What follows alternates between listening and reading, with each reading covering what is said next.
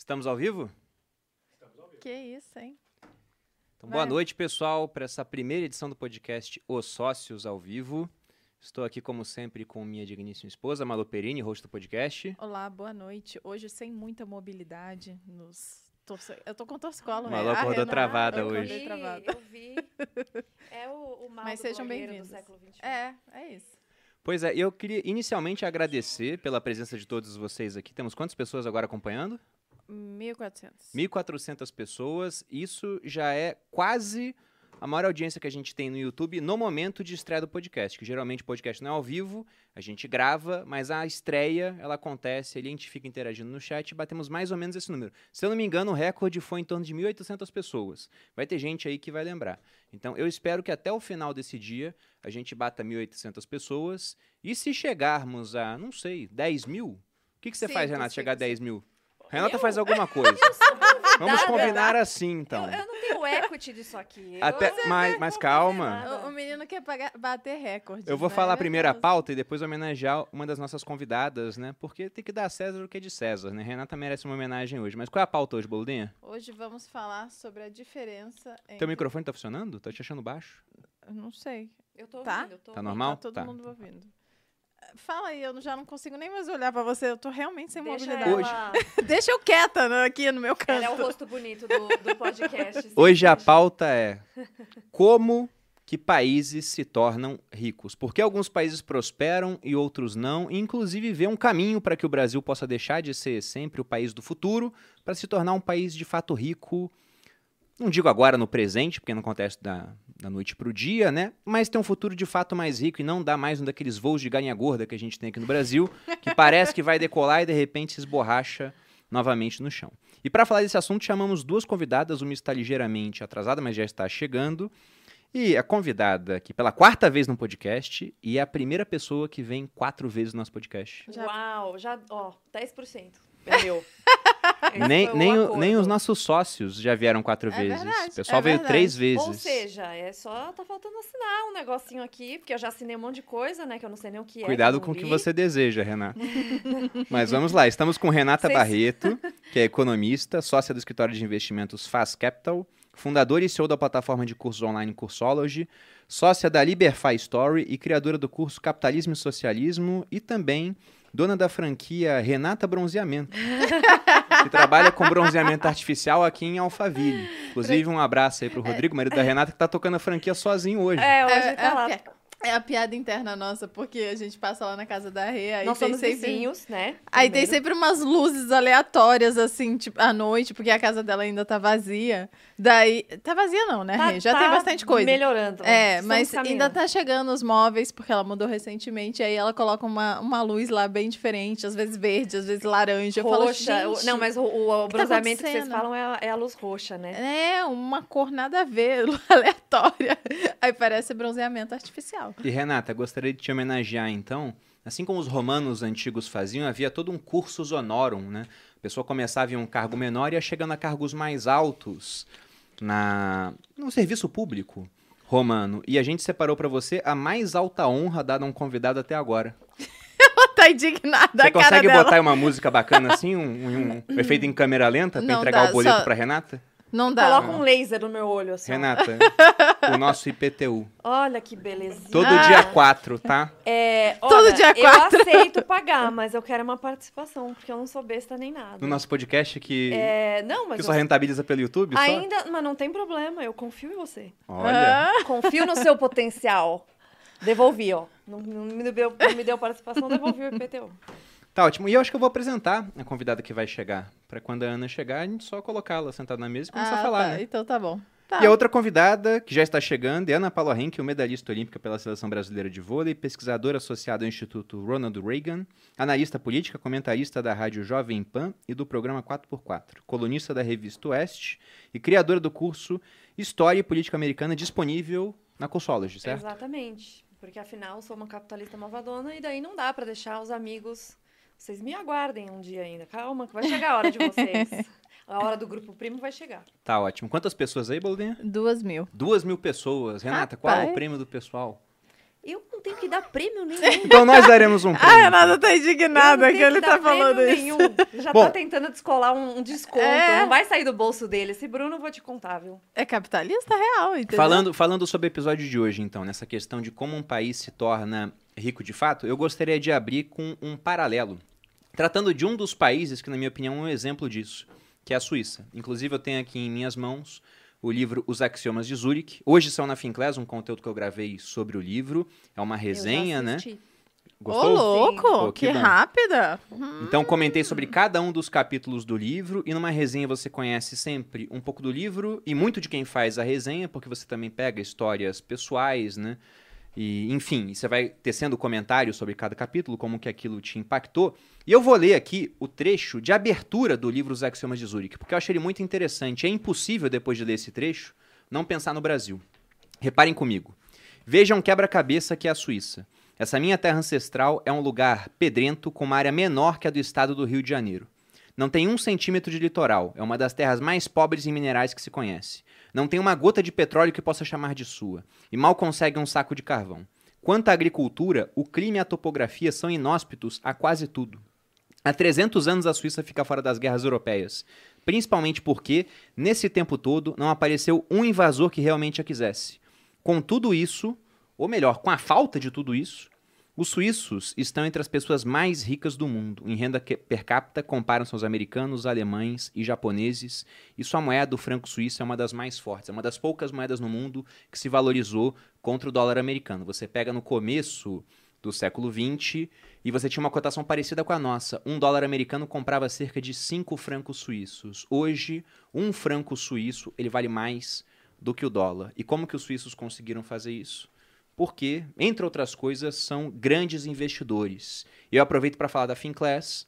Nós criamos, para o lançamento do livro Os Axiomas de Zurich, essa carta aqui que eu mesmo escrevi. O lançamento da Finclass do. É do Finbook, que a é, gente do- chama, né? do Que é essa Finbook. resenha É. sobre os axiomas de Zurich e os mil assinantes que entrarem na Finclass através do link que eu deixei no Instagram, mas coloquei aqui na descrição do podcast também, vão receber essa carta em casa junto com uma moeda. Então a gente mandou fazer essa moeda especial. Também mandamos fazer mil cartas e moedas para quem já é assinante. E nós ainda temos mais 100 moedas dessa daqui. É um pouquinho mais de 100, dá um pouco mais de 100. Eu não sei o número exato, porque a todo momento alguém pode assinar. Mas assinando pelo link que está aqui na descrição, a Finclass, você tem acesso a esse conteúdo, a mais vários outros conteúdos lá dentro, de dezenas de professores diferentes. Inclusive, Renata está convidada para gravar conteúdo para a gente lá. Ele fica me pondo em saia justa. Ele sempre. E aí você vai receber tempo. isso aqui na sua casa, sendo que desses mil, nós ainda vamos sortear 20 livros, Os Axiomas de Zurich. E também tem cupom de desconto para todo mundo que é assinante da Finclass. Vocês vão receber por e-mail 30% de desconto para comprar esse livro aqui. É um livro Na Amazon. né, Bruno? Ele O é- Bruno adora esse Eu livro. gosto desse E de livro. fato, Bem- essa parte que você leu, você já leu ela pra mim algumas vezes. Já falei isso pra vocês, né? O Bruno é a pessoa que lê parte de livro pra mim, assim, num, num momento à noite, em qualquer lugar. Assim, ele, Para "Ah, ninar." olha que lindo esse. Canções Olha de que Ninar, demais Bruno esse Perini, É o livro. De Aí ele lê um pedaço de um Eu livro. fico Esse é Bruno. quando vocês tiverem filhos, como é que vai ser. Nossa, as crianças Vai não vão. ser-. Será que as crianças vão aguentar ouvir o que ele quer Ah, falar? vão. Vão ser obrigados. Lá na sua casa não tem menino? democracia. Exatamente. Entendi. Inclusive, Bruno, eu tenho o trailer da, do seu Finbook aqui disponível. Ah, coloca, Coloca aí, pra gente, aproveita, por já favor, que, a, que a, a gente tá aqui nesse momento. O que você acha de um país com essas características? Um pequeno território, mais ou menos o tamanho do estado do Rio de Janeiro, eles não têm saída para o mar, o solo é pobre, tem um clima montanhoso, frio na maior parte do ano, o povo é dividido falando cerca de quatro idiomas, eles praticamente não têm riquezas naturais. Não tem carvão, não tem petróleo, não tem minério de ferro. Provavelmente você pensa, esse país não deve ser rico, não é? Mas esse país é a Suíça, um dos países de maior renda per capita do mundo. E como conseguem isso? Porque são ótimos investidores. Como lidar com a ganância? Como administrar riscos? Como fugir da opinião do consenso quando a atração para o pensamento de manada é muito forte? Como usar sua intuição a seu favor? E como não ser enganado com promessas de longo prazo sem fundamentos? Estas são algumas das perguntas que milhares de investidores, inclusive eu mesmo, se fazem todo dia. E este livro pode te ajudar com as respostas. Meu nome é Bruno Perini e este é o Finbook Os Axiomas de Zurich.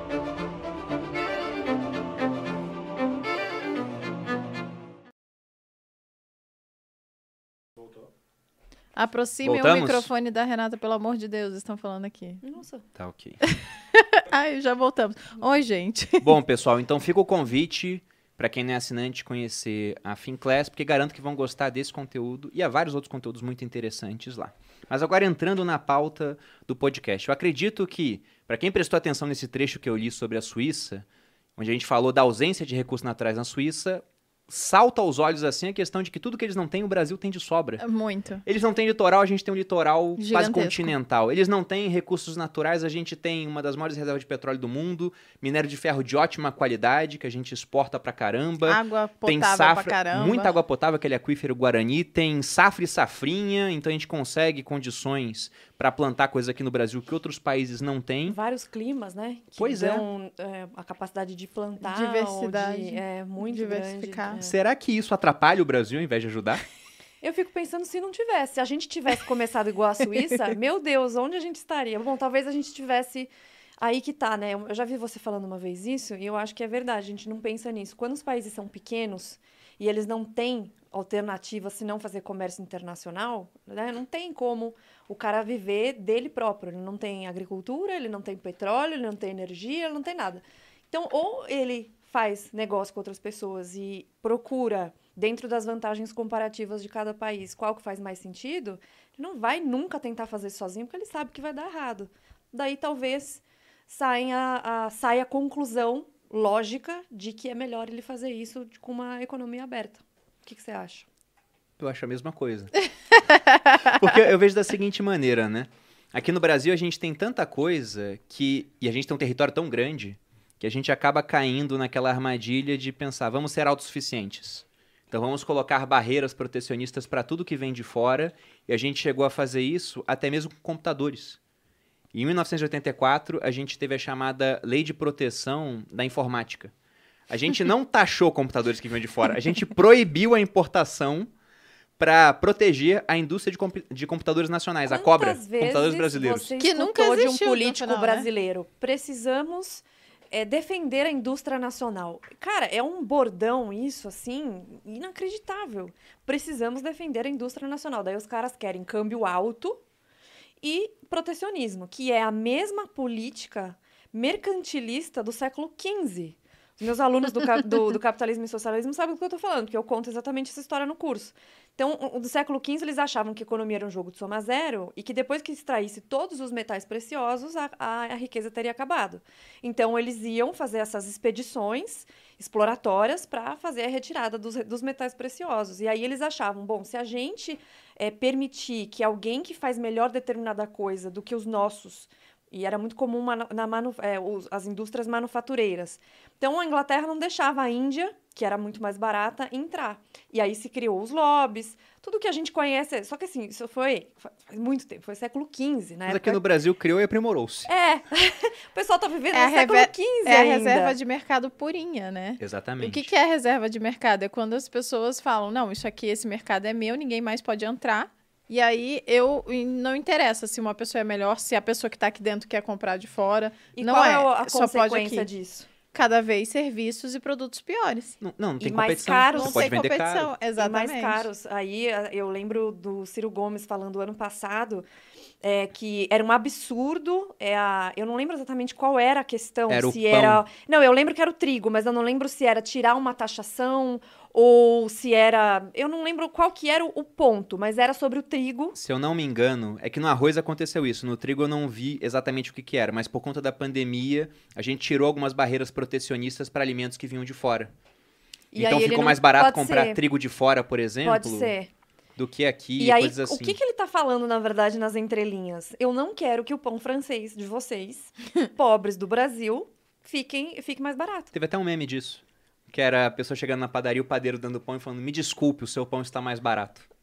Porque você podia comprar as coisas vindas de fora por um preço menor. Só que isso acontece muito num país grande. Você tem essa ilusão da autossuficiência, então o que, que você faz? Você bota barreiras para o que está de fora, aí você protege um pequeno setor produtivo às custas de todos, que vão pagar mais E- caro naquilo. Ineficiente, geralmente, Não, né? Que muito é o ineficiente. setor automobilístico do Brasil, eu acho que é um, um grande exemplo disso. É, a quantidade de subsídio que as indústrias automobilísticas no Brasil receberam É, cara, se põe esse subsídio aí no Bruno Perini, eu não sei o que você vai fazer, viu? Porque dá. Competir mas- com o Elon Musk.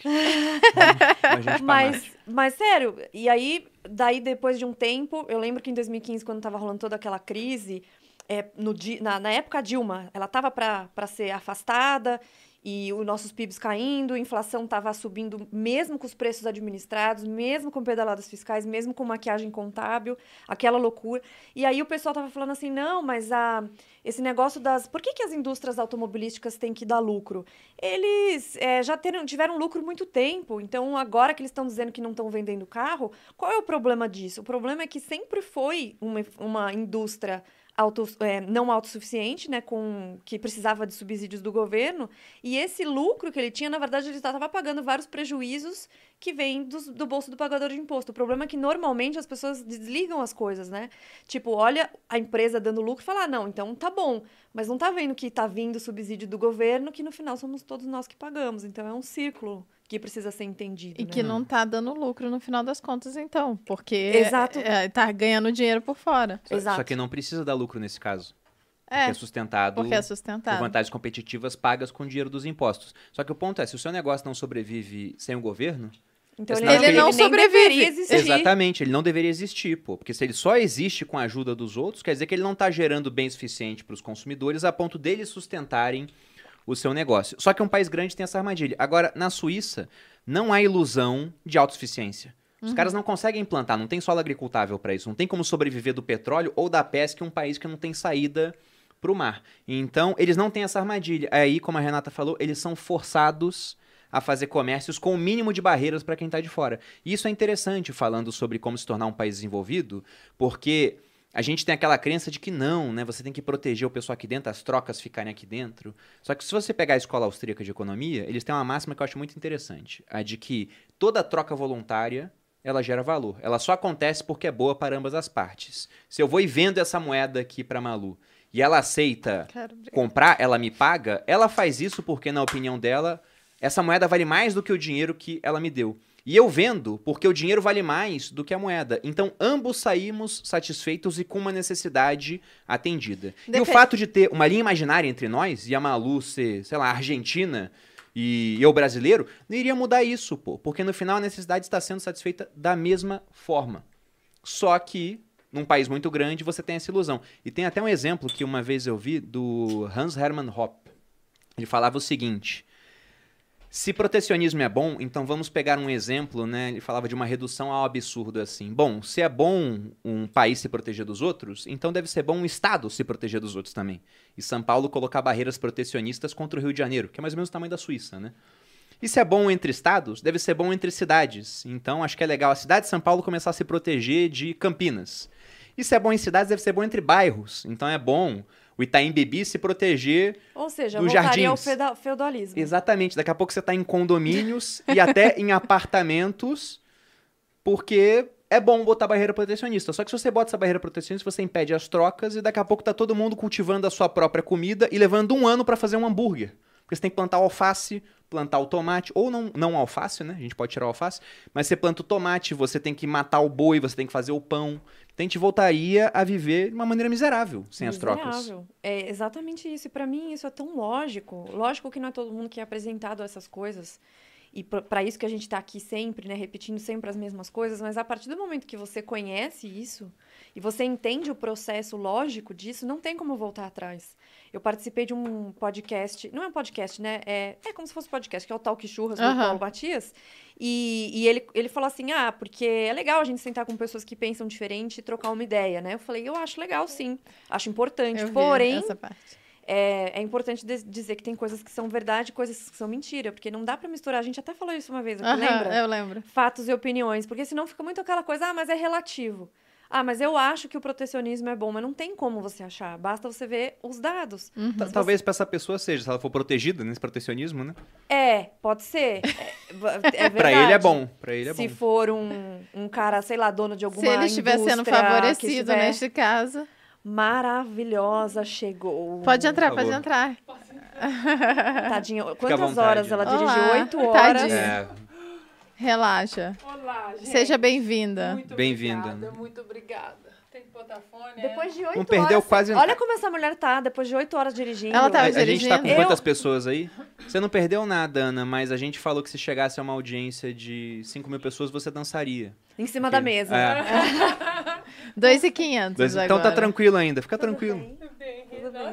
Mas, Ana, seja bem-vinda. Tá? Aqui é pela primeira vez ao podcast Os Sócios. Só se você não, quiser, mas, mas, mas aproxima o microfone. fala bem, Tá. bem pertinho. Porque eu vim de fone o tempo inteiro ouvindo Jordan. Tá com Jordan Jordan, Peterson. Peterson. Já tá com Então, o conteúdo O fresquinho. ouvido já tá assim. Mas o Aproxima só um Google- pouquinho, assim. O, o Google Maps me Puxa mandou ele. Isso, isso. para outro lugar, o mesmo endereço. É, E são- dizem que o são- capitalismo funciona ainda. Ai, que absurdo. Funciona, É. que se tivesse colocado no Waze tinha dado certo.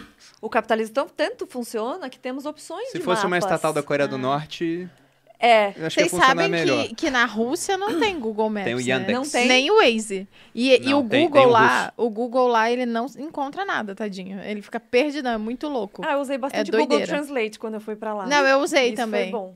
Mas foi loucura. É, Por quê? Porque mas- a Rússia. Mas foi assim, eu tô me aproximando e eu é, apostando corrida com 8 e meia, né? Eu 8 e meia, o Só podia pezinho... ser minha amiga mesmo. Oito e meia, oito e meia. Aí tinha hora que parava ali na Dutra, dava um trânsito, aí o Google Maps ia para ETA 9 e 10. Eu falava, não é possível. Aí caía para oito e meia, oito Deu e... certo, Ana Paula, deu Aí eu certo. falei, Estamos bom, aqui. mas aí eu falei, eu vou fechar oito e meia lá. E oito e meia eu estava lá. Só que foi Só que lá não era aqui. Só que lá não era. Tudo bem, tá tudo certo. É mais ou menos o que o governo faz. O PIB tem que crescer 5%, tipo a China. É. Então vamos construir um monte de prédio onde não interessa, onde ninguém quer morar, e depois a gente demole. Porque Ai, não conta pro PIB duas vezes. vivo. Constrói e depois destrói. Mas te ambientando, Ana, a gente estava falando até agora sobre, primeiro, algumas diferenças. Eu comecei citando a Suíça, estava até te esperando, porque você fala bastante sobre os Estados Unidos e a parte histórica. E perguntei para Renata se ter recursos naturais pode atrapalhar um país ao invés de ajudar, porque a Suíça não tem nada, a gente tem muito, a gente ficou muito para trás dos suíços. Qualquer coisa que a gente vier comparar, né, em termos de câmbio, de renda per capita, de IDH. E uma coisa, a gente estava comparando um país muito pequeno com um país muito grande. E aí, naturalmente, deve ter gente aí nos comentários falando, ah, mas é uma comparação injusta, porque a a Suíça tem menos gente, então com menos gente é mais tranquilo, porque um país com muita gente tende a ser mais pobre. Só que a gente pega o exemplo dos Estados Unidos, E eles aí, têm acabou, né? 300 milhões de pessoas lá. Acabou É. esse argumento. Então, entrando um pouco nessa parte de motivos históricos. Porque os Estados Unidos talvez sejam uma ótima comparação pra gente, porque eles também têm muita gente, até mais do que nós. Eles têm um território tão grande quanto o nosso. Aqui a gente tem muito recurso natural, os americanos também têm. Então a gente pode falar que a gente estava em um início muito parecido. A gente foi colônia. Tudo bem que lá foi uma, uma espécie diferente de colônia comparado com aqui, mas nesse aspecto histórico, por que, que os americanos prosperaram tão mais do que os brasileiros, no final das contas? Eu acho que é do início.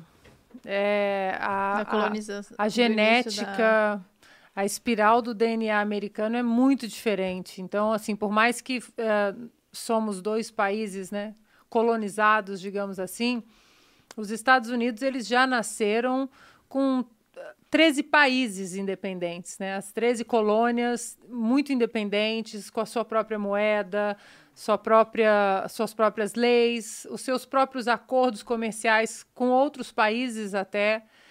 Então, quando aconteceu a Revolução Americana, essa genética não foi abandonada. É muito pelo contrário. O, o, o, primeiro desenho da Constituição Americana, que foram os artigos da Confederação, ah, foi um desastre, porque colocava um poder muito grande, um poder federal muito grande. E aí as 13 colônias né, falaram: vocês estão malucos que a gente vai assinar isso aqui.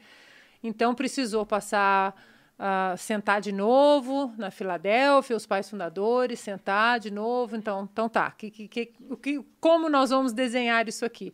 Desenhar uma nova Constituição e, mesmo assim, dentro da nova Constituição, que até então eles chegaram a um, a um acordo ali, ainda precisou passar o Bill of Rights, né? Os 10 os 10 Bill of Rights, porque os estados, a Virgínia, Nova York, falaram, bom, está tirando demais a autonomia dos, dos, estados aqui. Então, isso aqui a gente não quer, não. Nós brigamos pela revolução porque é, eles poderiam muito bem ter falado no meio da revolução: olha, vocês acham que vocês vão lá uh, ganhar dos britânicos? Vai lá então, vai lá, boa sorte. Então eles precisaram entrar num consenso primeiro, achar os pontos em comum, porque eles já eram muito diferentes. Né? A, a própria a liberdade de religião, tudo era muito diferente nas três colônias. Então eles nasceram já com esse propósito é, de usar as suas riquezas locais da maneira que eles muito bem entendessem. Então, não tem um governo federal, não tem Washington falando, oh, Oklahoma, você não pode fazer isso. Oklahoma fala, aham, posso sim. É, então, acho que a diferença é essa. A nossa pirâmide aqui, nós fomos construídos é, de cima para baixo e eles de baixo para cima. Né? Tanto é que quando o Joe Biden entrou, eu, eu falo muito com os, os meus alunos do meu curso, quando o Joe Biden entrou esse ano, em 72 horas, ele assinou mais ordens executivas do que os últimos três presidentes combined, juntos. E aí o que, que aconteceu? Quando ord as ordens começaram a cair no sistema de filtro, né?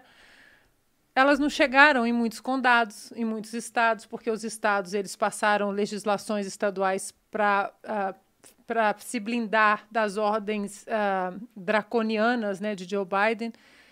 Então, eu acho que a grande diferença é essa. É no nascimento da, da, das nações, porque aqui no Brasil a nossa pirâmide é inversa, ela é muito de cima para baixo. A gente ainda espera o governo decidir, uh, espera leis ambientais. Então, sempre que alguém me pergunta ah, o, qual é a lei uh, sobre beber cerveja na rua nos Estados Unidos, a resposta é sempre a mesma, depende, depende. do estado. Uhum. Não adianta eu falar que ah, pode, não pode. Ah, você precisa ter coleira para passear com seu cachorro na rua? Depende do estado. Então, a mesma coisa é para investimento, para empreendedorismo, para uh, leis ambientais. Não, uma coisa que eu escuto muito lá é quando a gente fala sobre imposto sobre heranças aqui no Brasil. Aí o pessoal fala, ah, mas nos Estados Unidos é tal taxa. Não é, não porque é. cada estado tem uma única, é. uma taxa diferente e com isenções gigantescas às vezes, o pessoal fala como se fosse uma coisa só. Mas é legal a Ana Paula falar disso, de ser cada estado de um jeito, né, e tal.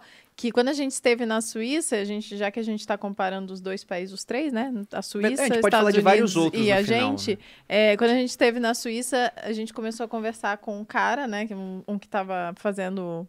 É, um cara que morava na Suíça e aí. É, o termo é suíço. Mas, por favor, só dando Não, é que eu ia falar que ele era. Ele estava era. Ele tava levando a gente lá no. Não o sei o guia? Que, era guia, isso. É, é. Eu tinha perdido a palavra. E, e aí o Bruno perguntou: Você sabe o nome do presidente? E aí o, ele falou: Não. É porque, sabe. é porque lá é uma espécie de. O é poder tipo, é muito dividido. É muito mais dividido que os Estados Unidos, inclusive, só que não. lá é muito menor, né? Não, não digo que é mais dividido. Alemã, francesa, italiana. É, é a, a própria população. Culturas né? diferentes, é, línguas é muito diferentes. Diferente. Pra gente é muito estranho. São uhum. quatro idiomas oficiais. Eles falam o suíço, eles francês. falam italiano. Aliás, suíço não, eles falam francês, eles falam italiano, alemão. eles falam é alemão. Suíço, e tem um outro idioma romanche, acho que é, é esse. É que o suíço, tipo um na verdade, até existe, porque é o alemão suíço, né? Que é ligeiramente um diferente. O francês também é ligeiramente diferente. Uhum. É, tem algumas coisas assim que consegui perceber, tipo, por exemplo, é, 60 em francês normal, eles fazem a conta, né? É 20 é, de, mais 20. É, 20 é. Exato. E na, na Suíça é 60 mesmo. Tem é uns 60. que é, uhum. é, faz muito mais sentido. Porque eles são suíços e eles são eficientes. Você fala suíço? Não, eu falo francês. Ah, tá. Um peu. não, eu ia buscar aqui, mas se eu não me engano... A... é só que Je sais. O que, que você tá buscando, amor? O número de cantões que a Suíça é dividida.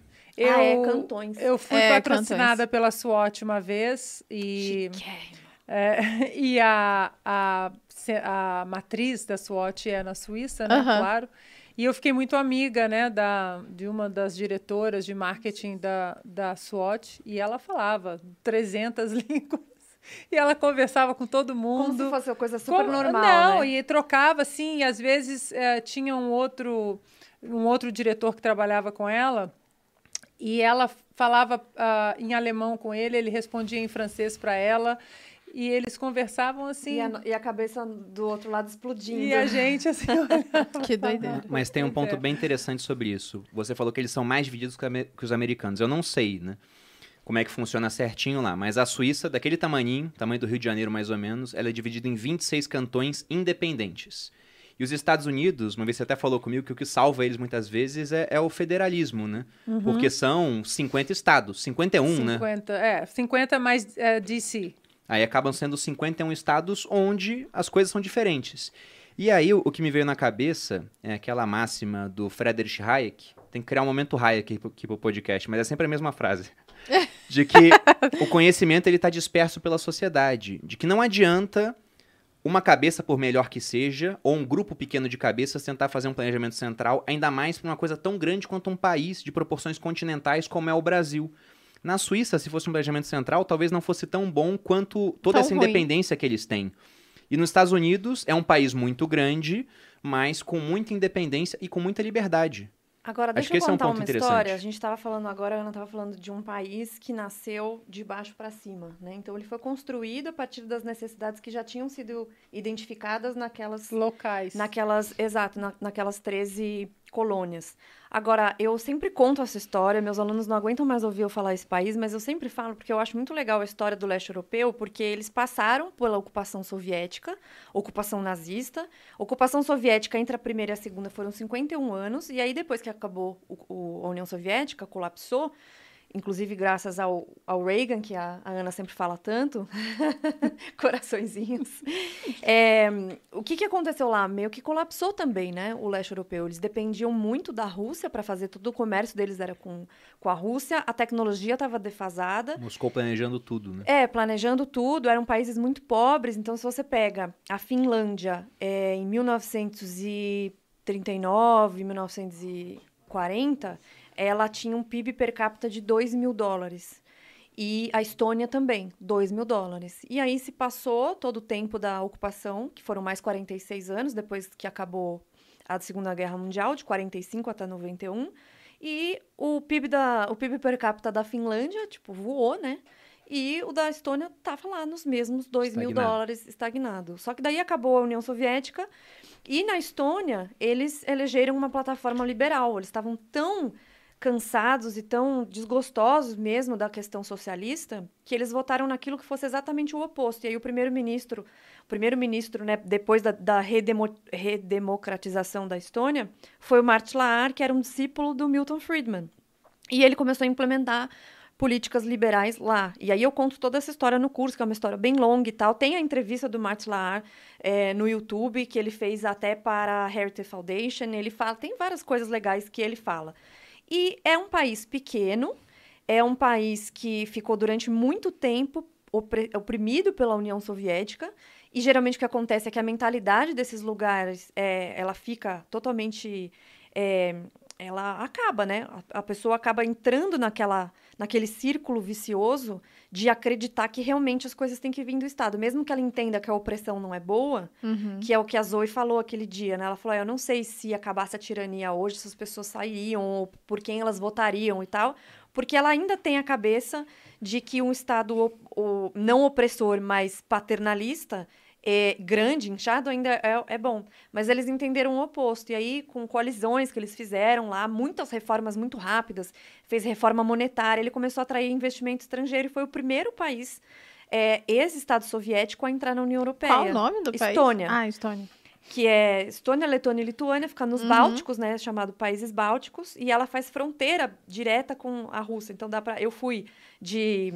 É, como é o nome? Tallinn ah. até São Petersburgo. É, de ônibus, que é uma, é uma viagem bem bonita. E é uma história legal de todos os. os, os não os bálticos, mas os, do leste europeu, Ucrânia, República Tcheca, Hungria, mas é que o que mais se destacou, e hoje tem um PIB per capita muito grande, é, ele é o primeiro país do mundo a ter residência digital. Então, você consegue abrir uma empresa na Estônia, mesmo sem você ser de lá e aproveitar todo o ambiente de negócios europeu. Então, assim, eles conseguiram avançar muito rápido.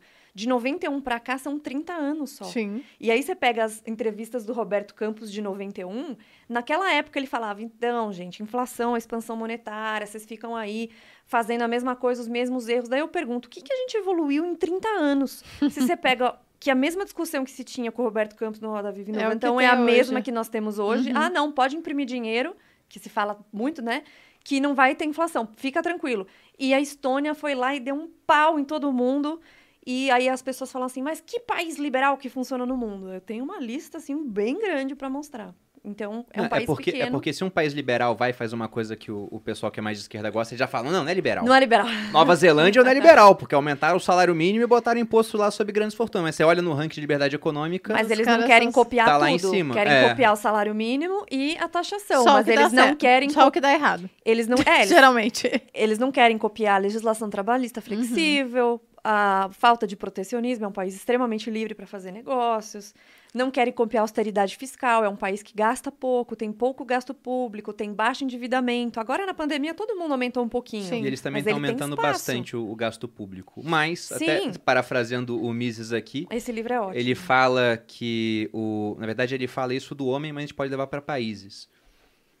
Que o país rico, ele pode se dar ao luxo de adotar caminhos insensatos por mais tempo do que o pobre, né? Mas não por tempo infinito, uma hora a conta chega. Mas eu trouxe esse livro aqui porque eu sabia que a gente ia chegar nessa hora de falar sobre planejamento central versus um planejamento descentralizado, com mais liberdade. E quando a União Soviética ela começou, muita gente, né, depois de 17, fa- aliás, antes de 17 falava que era impossível, que o socialismo nunca ia ser implementado. Aí veio a Primeira Guerra Mundial, vários países fracos. Aí a Alemanha utilizou o Lenin como arma de guerra. O Lenin ele estava isolado no meio da Europa, próximo à Suíça, e a Rússia era um dos inimigos da Alemanha, ela lutando no fronte, ela fez a mesma coisa na Segunda Guerra, né? No fronte ocidental e no oriental, e falou: olha, na Rússia tem um pessoal querendo fazer revolução, a gente poderia transportar aquele Bora cara lá." lá para a Rússia. E levaram ele num um trem, né? O Churchill tem uma frase que ele fala que o Lenin foi levado para a Rússia igual um bacilo da peste, em um trem blindado assim. Soltaram ele na Rússia, ele fez a revolução. A Rússia saiu da Primeira Guerra, era o combinado, só que a Alemanha perdeu a guerra de todo jeito e com um prejuízo muito alto, né? Porque depois aquele tipo de doutrina acabou se espalhando pelo mundo e a gente convive com ela até hoje. E quando começou a União Soviética, o Mises, ele falava, ó, isso não tem como dar certo. Escreveu na década de 20 que a União Soviética iria falhar, não por uma série de motivos que colocavam lá, mas por um motivo econômico. Que era o problema do cálculo econômico em uma comunidade socialista. Que é brilhante, assim. Você olha e é muito elegante o raciocínio dele. E, resumindo o livro em pouquíssimas palavras, o que ele falava, olha, vai dar errado, porque não vai ter preço lá. Porque se os socialistas eles tomam a propriedade dos meios de produção, então você não tem um mercado para meio de produção, você não sabe quanto custam as coisas. E o preço é uma sinalização. Quando o preço de algo sobe muito, o arroz está muito caro em uma certa cidade. Então todo mundo olha e fala, ó, tá faltando arroz lá. Aí um monte de gente, alguns porque querem ajudar, outros que querem colher os lucros, vão lá e começam a mandar arroz para a cidade, tentando vender por preços mais altos. Se muita gente manda arroz, uma hora normaliza aquela oferta e simplesmente o preço volta ao normal. Sem falar que com preço mais alto, o pessoal olha o arroz e fala: caramba, arroz está caro, macarrão está mais barato. Então o pessoal também substitui consumo. Ou seja, o preço te ajuda a alocar capital de maneira melhor. Sem preço, o que acontecia? Os planejadores centrais, por mais inteligentes e bem intencionados que que pudessem fazer. ser, e nem todo mundo é bem intencionado, mas tem gente que pode ser, os caras ficavam perdidos, eles não sabiam de alocar recursos. E alocando mal recurso ao longo do tempo, o que aconteceu é que eles ficaram muito para trás de países mais livres. Porque no país mais livre, não é o governo que decide o que vai acontecer, é o empreendedor que olha e fala: ali tem demanda de mercado, o pessoal tem um problema, vou criar uma solução para isso. Então, na opinião de vocês, o quanto a liberdade é importante para que um país progrida? Eu acho que tem um ponto que, ah, antes de chegar no liberalismo né, econômico, na liberdade eh, per se, uma coisa que a gente que eu, que, ah, que eu vejo.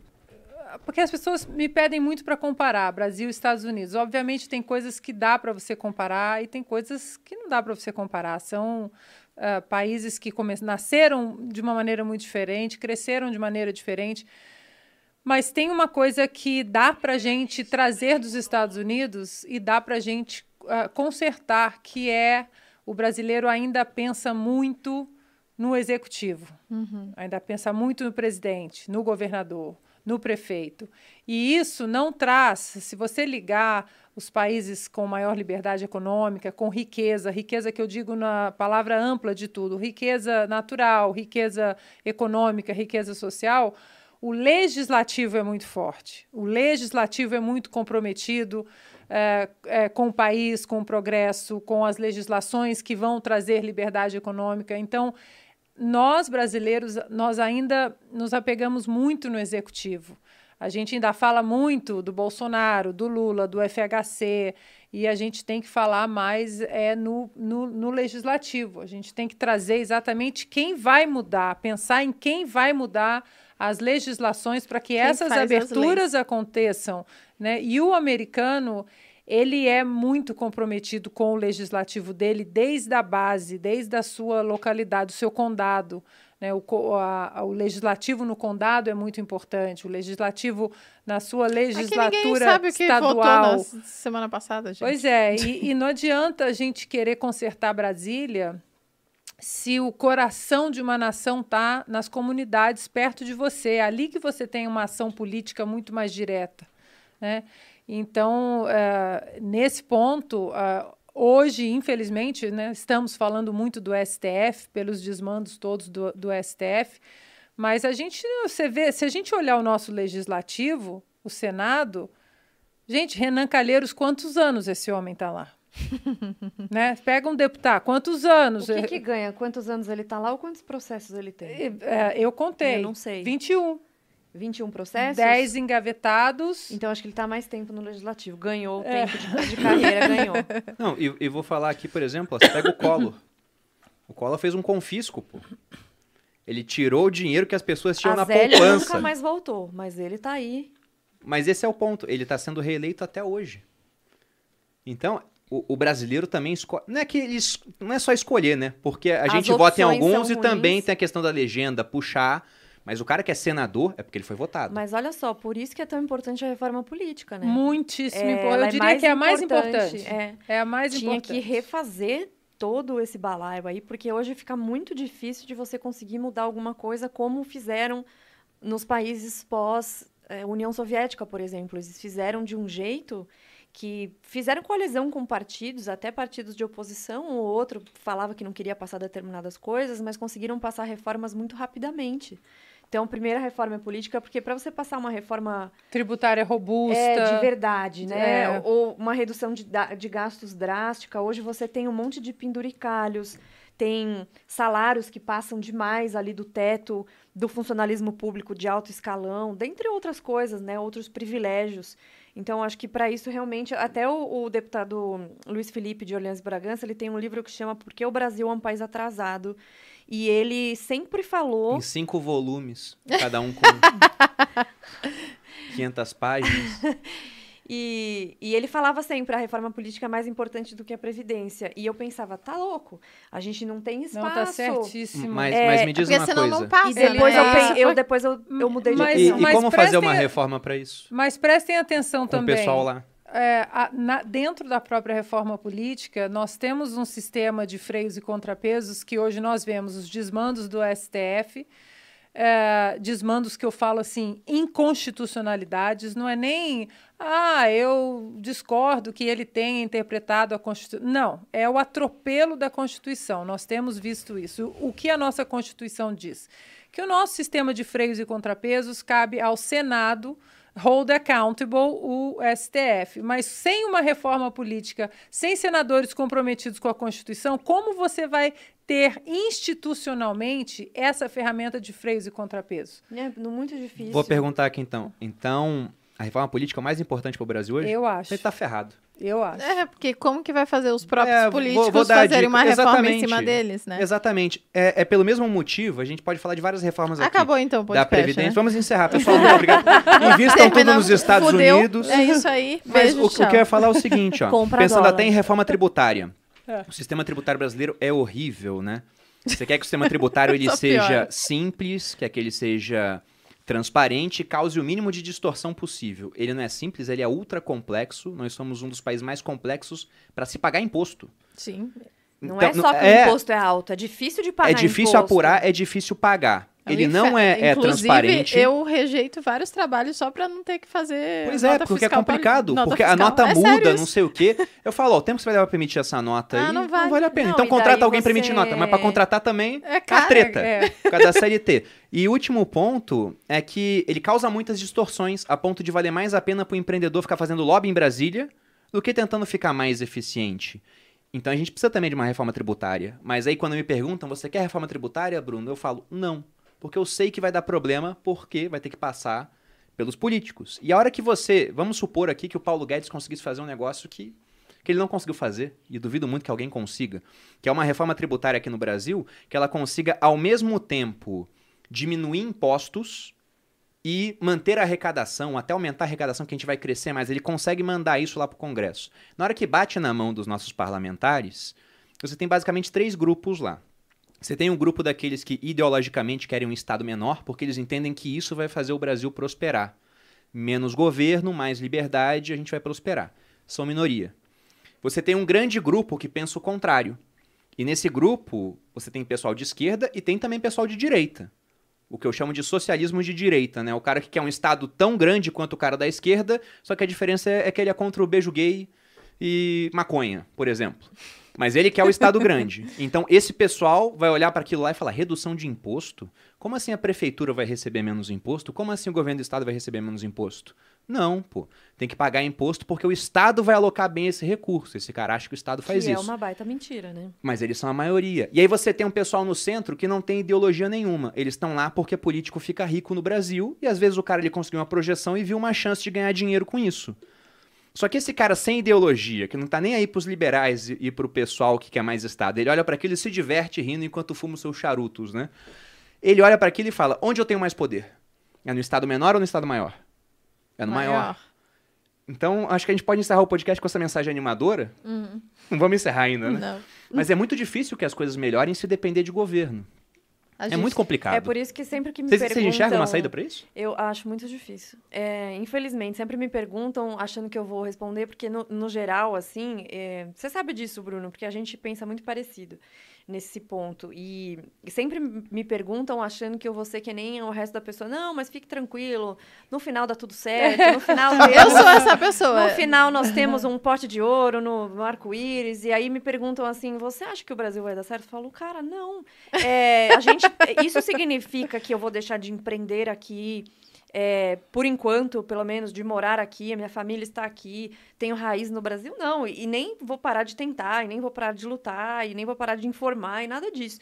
Mas é muito difícil acreditar numa, numa melhora assim, institucional, porque é o que a Ana estava falando. Como é que você vai fazer isso é, com o STF, que é eleito pelos próprios presidentes, que depois tem casos de corrupção eles vão lá dar um jeitinho?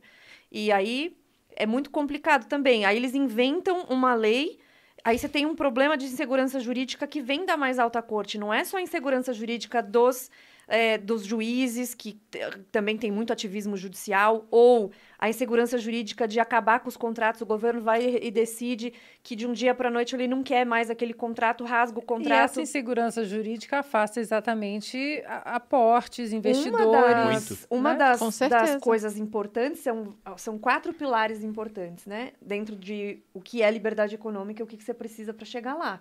E um deles é Estado de Direito, Exatamente. dos quais faz parte a, a garantia da, do império da lei, né? Então, garantia de propriedade privada. Uhum. Aqui no Brasil também ela é frágil. Então, se invade, alô Boulos, se invade algum lugar.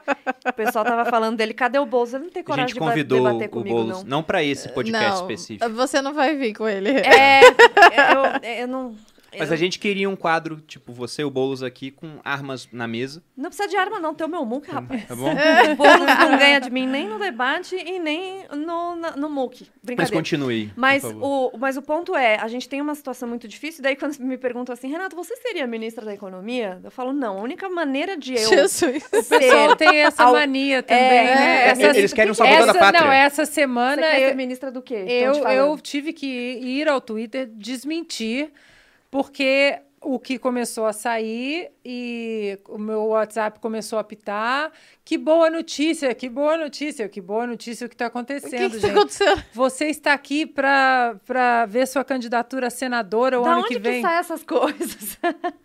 Falei, não, o povo inventa falei, umas, gente, umas, é... umas coisas nada a ver. Pessoal que é um salvador da pátria, né? Não, mas é um as pessoas acham porque que vai resolver. Que não, as pessoas acham que o resultado de todo o engajamento patriótico, porque que, que, queiramos ou não, nós quatro aqui, Nós temos um engajamento patriótico, isso aqui, de estar tá discutindo Informar, ferramentas, que tipo de ferramentas, vamos discutir ideias, parar de falar um pouco de nomes, vamos colocar ideias na mesa.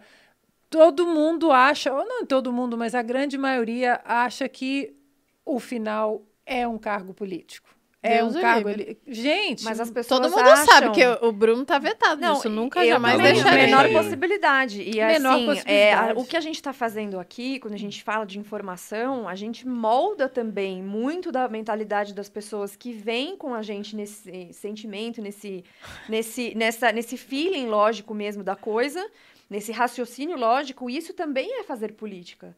Fazer política Claro, não você não necessariamente é precisa- apenas ali diretamente, né? eu então acho a que aqui gente fora é até mais eficiente do que lá dentro. Né? Mas então, aí me Não, perguntam e eu tô, isso. eu tô vendo o comentário aqui do Fabinho Porcino, ele falando, você acha que a Renata vai largar o spa com luz de neon dela lá? Ah, Senado nada, Pra pô, ir Renata pra tá Brasília, ó, ali, só pô. faço isso. A única maneira de eu, tiv- de eu ter algum tipo de cargo executivo é se eu for monarca absolutista liberal. Conhece? Alguma coisa assim, me põe uma, uma Você coroa quer um cargo de qualquer. César, né? É, e aí tira tudo, acaba legislativo, acaba a porra inteira, daí eu vou falar, ó, aqui vai ser assim, abre esse negócio pra todo mundo, todo mundo pode fazer comércio com todo mundo, aí põe uns caras lá, faz uma lei que vai ter propriedade privada garantida, todo bonitinho assim. Aí daqui uns cinco anos eu vou embora do Brasil, porque uma hora alguém vai querer me matar, e deixo isso pra eleições é, é, livres. Mas você estava falando daqueles grupos, né? Da esquerda, da direita, do meio. Eu já ouvi, por exemplo, eh, pessoas que falam que são liberais.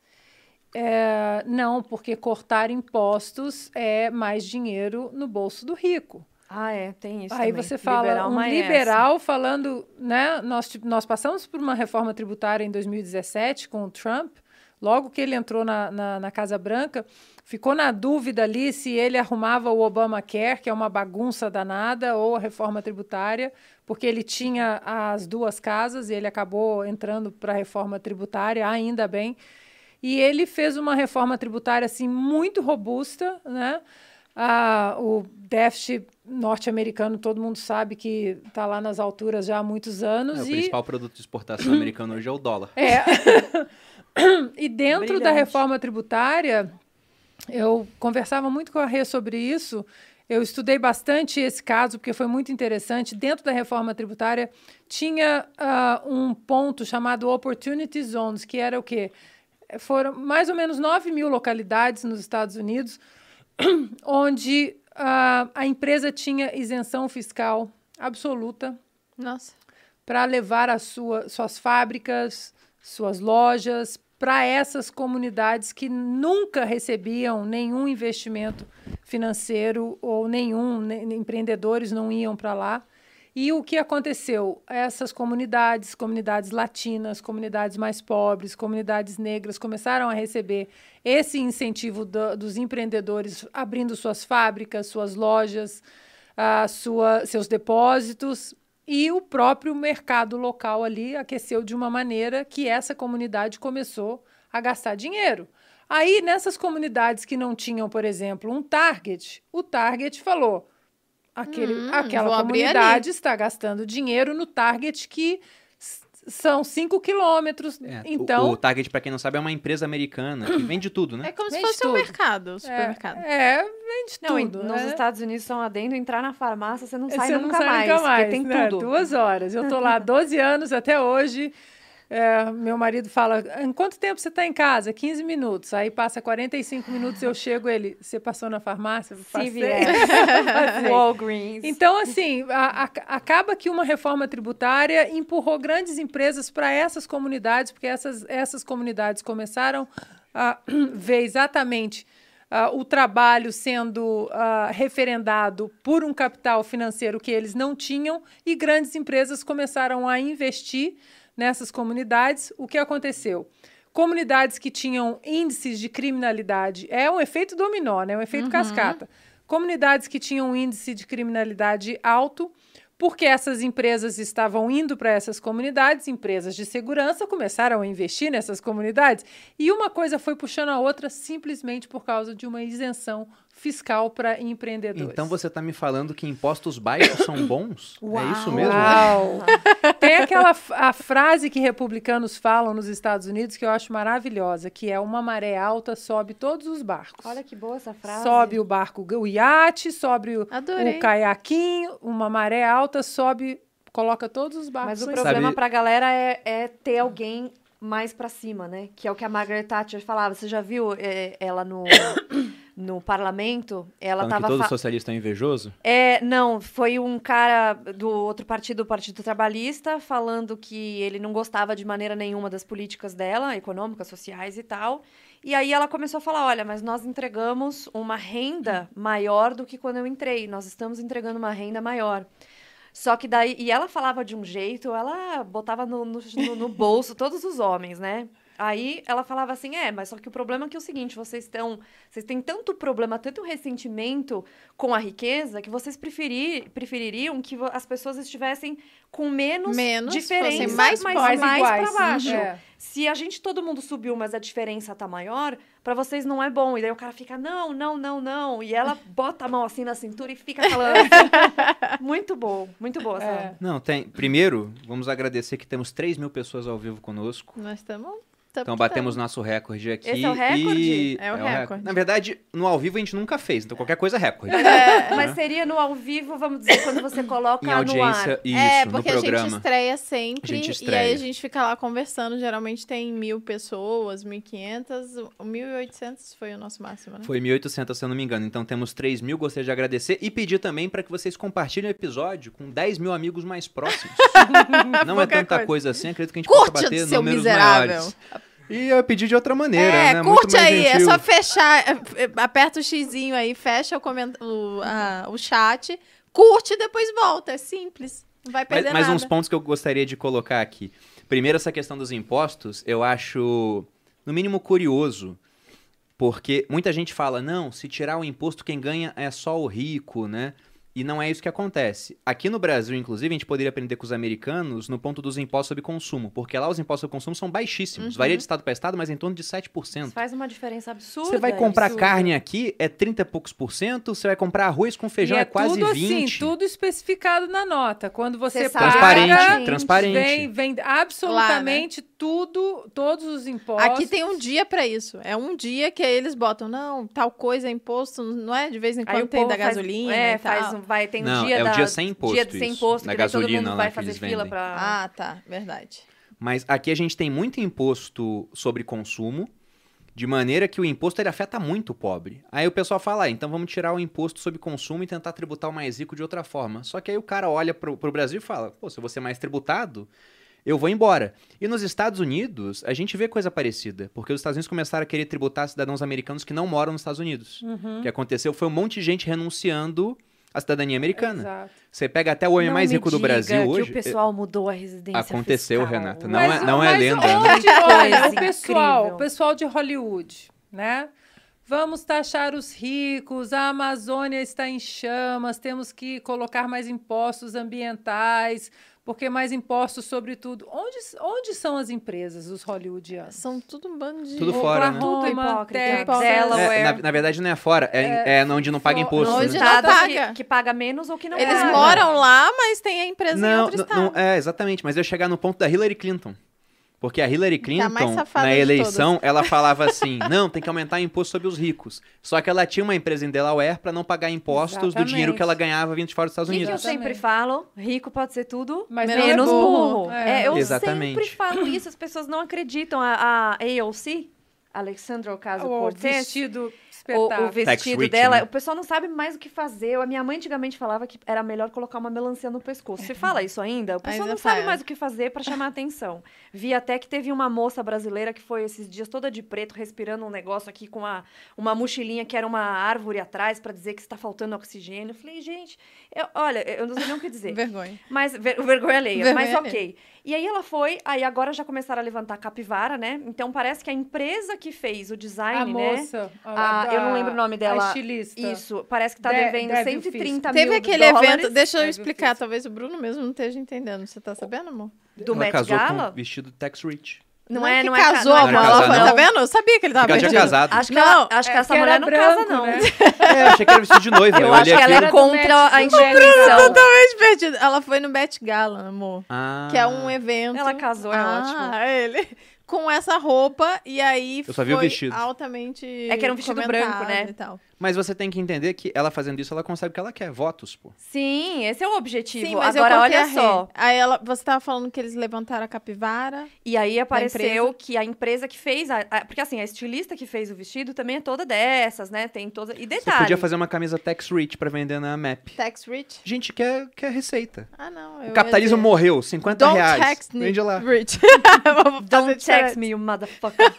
e aí, a questão é a seguinte: primeiro que levantaram a capivara da moça que fez o vestido, que é toda ativista também, e parece que ela tá devendo 130 mil, 130 do- mil dólares Ah. de imposto. E a Alexandra Ocasio, Ah, ela não assim, quer pagar imposto. É, ninguém é burro, né? Eu volto a Que dizer. coisa, não é mesmo? Não, é que o imposto bom é sobre os outros. É, Sobre os outros, Igual, não, igual o não. imposto sobre grandes fortunas. Como é que Entendi. ele é feito? Quanto ele é que é? sempre feito sobre uma fortuna maior do que a do, do legislador. Exatamente. Essa é, é a definição e do se dicionário. ele subir de fortuna, daí ele tem que subir um pouquinho mais pra lá o imposto. Reajusta todo Agora, ano, né? essa o cara, de repente, de- abre empresa em outro lugar. Agora, essa brincadeira de imposto, os últimos 10 anos foi o maior número de ah, o êxodo de empreendedores micro e médio empreendedores da Califórnia, porque muita gente quando pensa na Califórnia pensa Vale do Silício, Facebook, aquela coisa toda. Califórnia é rica por causa deles, Hollywood, mas não é.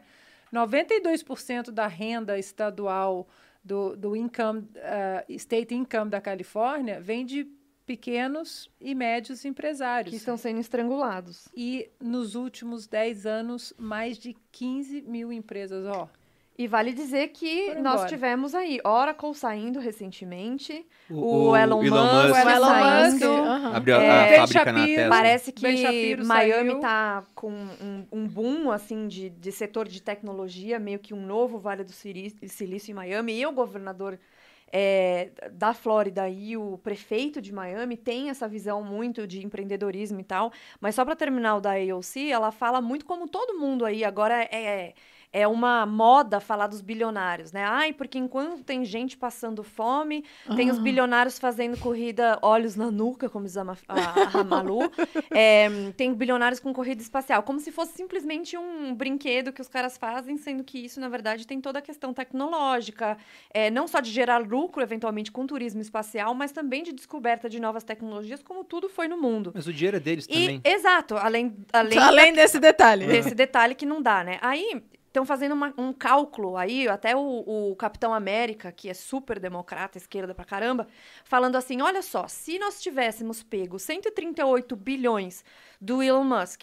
é, de tudo isso? que ele ganhou da- na pandemia, porque na pandemia as ações da Tesla subiram 700% quase. E a gente tirasse dele 138 bilhões, a gente conseguiria pagar não sei quantos mil tuitions, que é aquele que você paga para ir para a universidade, não sei quantas alimentações para pessoas para crianças de baixa renda e não sei o quê. Ou seja, o cara não entende nem o básico de que o dinheiro do cara não está numa piscina do tio Patinhas que ele pode navegar. ele tá dentro de uma de um equity que sobe e desce. Então, mesmo que ele tenha dinheiro líquido, obviamente que ele tem dinheiro líquido Mas bastante. duvido muito que seja algo próximo disso. Não, mas nem, nem chega. A gente falou disso naquele podcast nenhum, do, No- dos no bilionários. episódio não número Eu, inclusive, recomendo vocês Muito assistirem, bom que foi super podcast. legal. Aham. Mas aí, assim, a AOC é desse povo. Pergunte-me, que carro a AOC dirige? um Tesla. Tesla. Mentira! Ah, é, porque ela gente. não quer prejudicar o meio ambiente, então ela comprou um carro elétrico. Que foi mas aí feito ela. pelo bilionário malvadão Pois é. Elon Musk. Mas assim. Que só pôde desenvolver esta tecnologia porque, né? Mas ela também matou a mega fábrica, mega ah, warehouse da Amazon, que ia para o condado onde ela foi eleita. E quantos ah, mil americanos seriam empregados ali e ela e ele teria exatamente uma isenção fiscal inicial e ela jogou água no chope e o Jeff Bezos acabou que não foi para lá e ela foi muito criticada porque muita gente ficou tava aguardando a oportunidade de ser empregado pela Amazon, né? Uhum. E, e É, ela A arbitragem tributária, né? O pessoal olha um estado tá pior do que o outro, ele vai E é por isso que eu sempre exatamente. falo que essa, esse pessoal é sobre parecer fazer o bem e não de fato fazê-lo. Porque é sempre o discurso e poucas as ações. Ah, porque a Amazon não, porque as condições não, porque isso não, porque aquilo.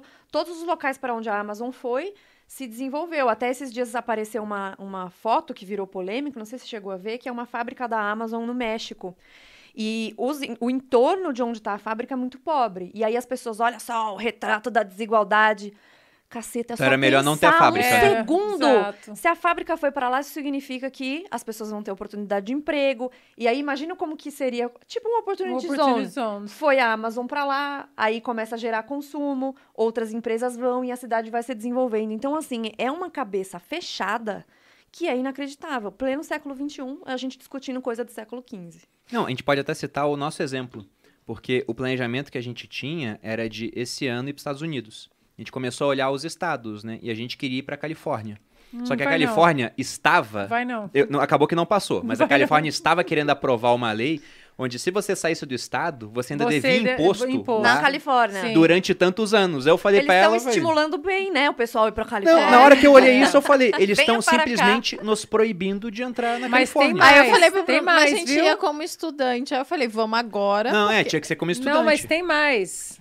Piora. E isso passou. That's not all. Piora É, isso. Piora Isso e- passou no sentido de que não foi e- aprovado. E isso agora que eu vou, que eu vou Ah, o que você contar, falou passou. Passou. O novo Código Ambiental da Califórnia, se você eh, teve um, um, um profit maravilhoso, vamos supor, você teve um profit pagando todos os impostos aí de 2 milhões de dólares.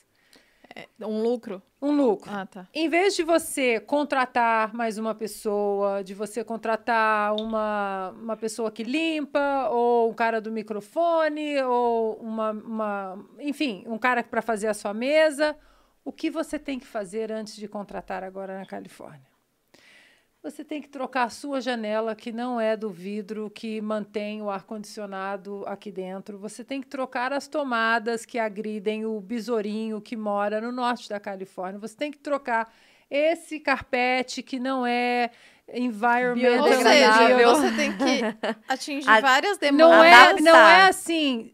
Você se- não pode se o- você destinar o tem seu que, dinheiro pro tem lugar. que, tem que.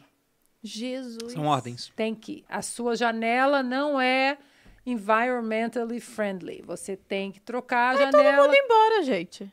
Daqui a pouco. Não, se, hoje, ainda Vale mais hoje, vai vendendo pela internet, pô, você produz onde você quer, você vende. E pro tem um mundo todo. Restaurantes né? estão fechando porque os donos estão falando o seguinte: o meu lucro, eu não consigo contratar mais um garçom, mais dois, para ajudar a, a- a- o meu A negócio demanda. ter mais lucro, porque eu tenho que trocar a porcaria da janela que o governador disse que E agora. ainda querem fe- aumentar o salário mínimo, ou seja, querem aumentar, querem aumentar exatamente. o custo em todas as frontes, em todos os frontes e depois de uma pandemia, né, que ainda por cima as pessoas ficaram sem trabalhar.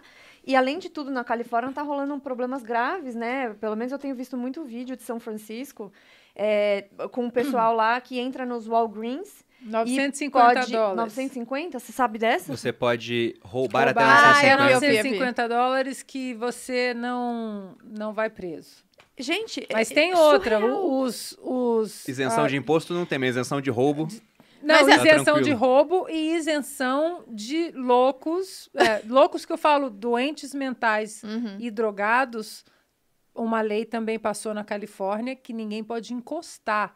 Ele pode fazer uma tenda, ar- armar uma tenda na frente da sua casa, a polícia não pode encostar, Que loucura. assistente social só sai de lá se Ele, ele quiser. quiser sair.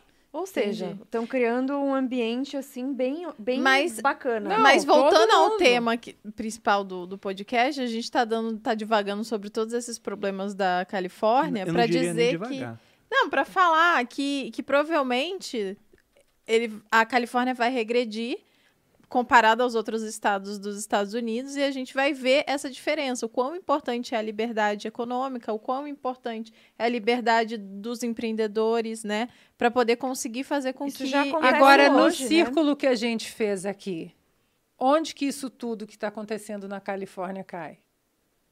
Na parte política. Nos legisladores. Sim.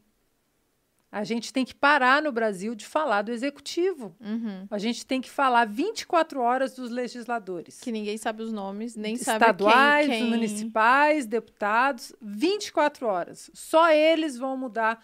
Não adianta colocar o próximo Ronald Reagan em Brasília. Não adianta. Olha o Paulo Guedes. O que o Paulo Guedes está passando? Não, É, não- isso é, não é interessante. Porque até parece que o Paulo Guedes não é bem intencionado.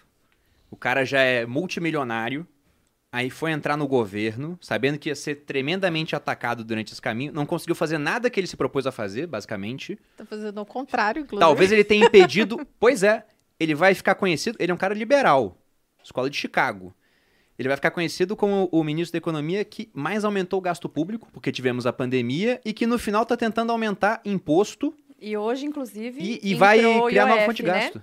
IOF foi aumentado, eles resolveram fazer isso por via de, de decreto, porque não tinha da onde tirar.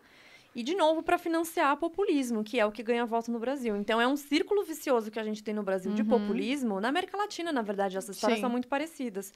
Então, tem também tem, tem as duas coisas, né? E eu, sinceramente, eu não sei qual que é a visão de fato do, do Paulo Guedes, se ele precisa fazer isso porque ele tem a obrigação de bu- buscar mais essa arrecadação, mas o fato é que até as declarações dele mudaram de rumo bastante Uhum. em relação a, tipo, rico tem que ter vergonha de não pagar imposto. Pô, 40% do PIB vai para imposto. O que, que é o problema do Brasil? Imposto sobre o consumo. Então, se você tem hoje o pobre pagando proporcionalmente mais imposto, é porque o imposto sobre o consumo é muito alto. Sim. Então, o pobre paga a mesma coisa do que o rico na hora que ele vai comprar um alimento, um eletrodoméstico e coisas assim. E aí, a Então, solução é poderia- tirar o imposto do Isso, consumo então, e não colocar uma reforma tributária de verdade teria que endereçar todas essas coisas. Deveria ter a, a- a parte dos impostos sobre consumo, os impostos estaduais como funcionam. Hoje é uma loucura pagar ICM, eh, ICMS, tipo, é uma coisa completamente absurda. E, além de tudo, aumentou agora o IOF por decreto, que diz que é temporário. Você conhece algum programa temporário? vou vou citar. Milton Friedman aqui, né?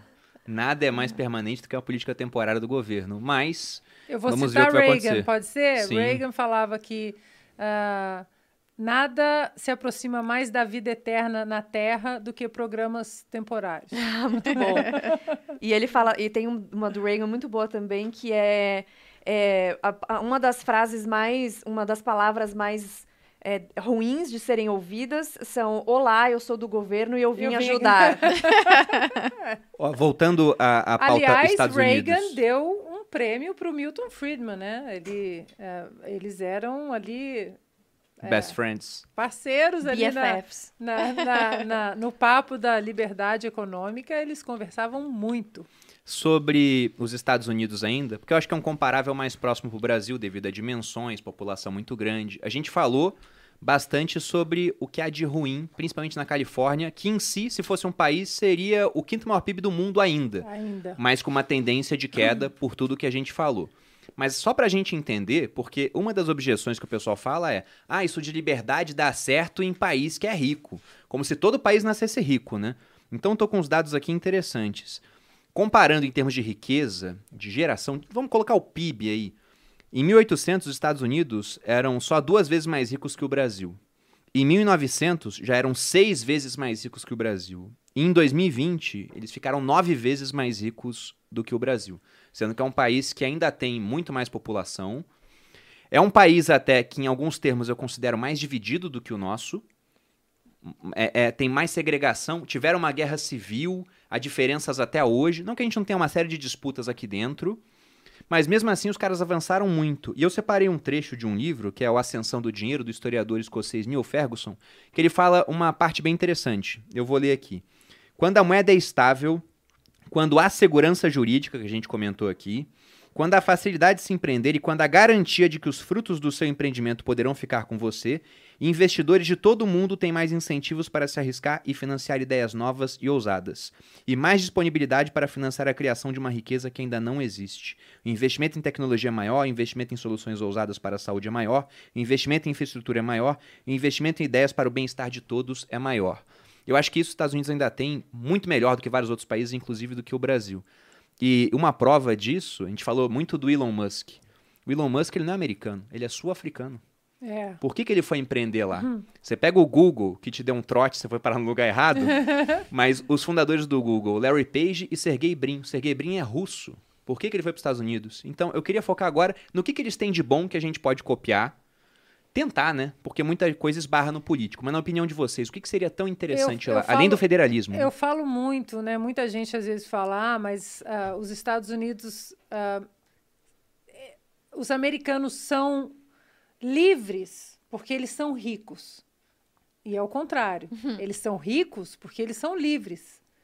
E eu acho que a diferença está aí. Eu, eh, do jeito que o Brasil está caminhando hoje, com essa instabilidade jurídica que eu converso com alguns juristas, ah, conversei com ah, o Ives Gandra Martins Filho em Brasília. Se um jurista está de boca aberta com a insegurança jurídica, como Esse cara, pra quem não conhece, é uma sumidade, né? É. Tido como referência. Exatamente. E, e ele falou: eu não, nunca vi isso. E o meu pai, que aí é uma sumidade mesmo, né? O, o Ives Gandra Martins, o pai. O meu pai não fala que ele nunca viu isso na vida, essa insegurança jurídica. Então, é muito difícil a gente falar de liberdade quando você não sabe o dia de amanhã. Uma canetada inconstitucional fala: não, não quero. Não quê? Porque eu não quero. Mas e a Constitu... não interessa a Constituição, mas e o Senado também não interessa, não quero. É, eu sei que ah, vou sair um pouquinho aqui, mas só um pequeno parênteses. Ah, hoje eu estava tava vindo para cá e estava assistindo os pingos, né, ouvindo os pingos no carro, e apareceu um pedacinho é, da, da CCJ do Senado. As pessoas, o senador, não me lembro qual senador, que perguntou ao Columbre, que é presidente ali da CCJ, você vai marcar a sabatina do André Mendonça? Porque nós temos hoje 10 ministros. E 10 ministros é muito ruim até para empreender, até para empreender, liberdade econômica 10. Vai empatar 5 a 5. Quem vai ser o voto de Minerva? Nós temos uma sabatina no horizonte, que já era para ter sido marcada, e os senadores cobrando o Alcolumbre, e ele disse: Não, não quero pautar. Não, não quero. E aí eu achei muito interessante um comentário que o Fiuza fez. Ele falou: imagina se um bombeiro recebe uma ligação, um policial, e fala: Não, Não vou. não vou. Ou seja, ah, nós não temos mais liberdade porque tudo para, de novo, no nosso legislativo, Sim. Que se tem um problema de insegurança jurídica do judiciário, o legislativo não hold accountable. Eu nunca consigo achar a tradução desse hold accountable para o português. Né? É de, de, de, de fazer a pessoa ser responsável por É, determinada coisa, mais Isso. ou menos. Então, assim, é, eu acho que se. ah, eu vejo hoje, mesmo com uma administração inepta na Casa Branca, você vê que a América não, não colapsou ainda depois de tantos desmandos em sete meses, porque os legisladores do Senado estão segurando, até democratas. A casa não, a casa já já se despiu, já rasgou a fantasia e virou o pessoal Yankee, né? Os democratas eh, da, da Câmara. Mas os senadores, eles estão ali, não, tem alguma coisa muito acima da gente, que é a Constituição, ah, que é ah, o império das leis, o império da lei. E, e aqui no Brasil a gente não tem como a gente querer discutir um liberalismo econômico, Hayek, Mises, eh, se a gente bate nessa insegurança jurídica. E, e aí a gente está nessa insegurança jurídica porque a única ferramenta de, de freios e contrapesos que é o Senado está de joelho para o STF, o STF protege o Senado, o Senado protege o STF. Então, enquanto não acontecer para mim, eu também, quando ouvi a primeira vez a- sobre a reforma política ser a mais importante, eu falei, que isso? E foi antes da reforma da Previdência, eu falei, nós, tamo, nós estamos na UTI fiscal, a É, pessoa quer passar a só com o reforma... nariz para fora d'água. Mas eu concordo que sem a reforma política a gente vai ficar discutindo aqui mil podcasts. Não, nós não vamos, nós vamos patinar no gelo e não vamos sair do lugar. Eu concordo. Novamente a gente esbarra nisso, né? Deu merda. Como fazer pra mudar? Finalizamos aqui, Não. então. Mas sobre a Constituição americana, eles têm a mesma Constituição até hoje. 233 anos. Aqui no Brasil a gente está na sétima Constituição. Lá são pouquíssimos artigos, né? 27 emendas. Uma criança ela consegue decorar, assim, pelo menos entender as 27 emendas. Não Aqui eu nem sei quantas a gente tem, a Constituição é prolixa, é muito detalhada, cheia de emendas. Fora a- a- as interpretações, né? Que Ah, elas sim. podem É, ser. Podem ser Exatamente. feitas Pô, diversas. É, isso, disso a gente nunca pode fugir, né? Sobre essa É. questão de interpretar a Então, mas é Constituição, porque justamente não é que dá para fugir da interpretação, porém, se você faz uma constituição com muitos caminhos e complicada, que pode significar muitas coisas e ela é ambígua, aí um interpreta uma coisa completamente porque é uma coisa você mudar ligeiramente, né? Ou é, passar por cima da Constituição, como faz o STF. Eu lembro que quando a Dilma foi afastada, é, obviamente ela deveria ter perdido seus direitos, Direitos políticos, políticos. e fatiaram isso e não 52. deu certo. É, e Ela ela foi candidata depois. É, e ela 52. perma- parme- permaneceu com os direitos políticos. Daí você vê o negócio do, do é, crime em segunda instância, lá, prisão em segunda instância. Daí mudaram o entendimento que já tinha sido dado anteriormente, depois anularam as condenações do Lula, não inocentaram, que é uma diferença grande, que é importante também. E tá tudo bem, né? Continua do a mesmo própria prisão jeito. de um parlamentar, né, do Daniel Silveira, do deputado, a gente pode discordar em todo o conteúdo que ele falou, que ele foi no YouTube, xingou ministros e discordamos de tudo que ele falou. Mas a Constituição dá imunidade parlamentar, ele não pode ser preso por palavras, opiniões e atos. O artigo 53 é muito específico. Aí vai o STF e fala: não, eu vou te prender. É, agora o STF prendeu também o Roberto Jefferson. Po- podemos discordar de mil coisas, mas Roberto Jefferson não tem foro privilegiado.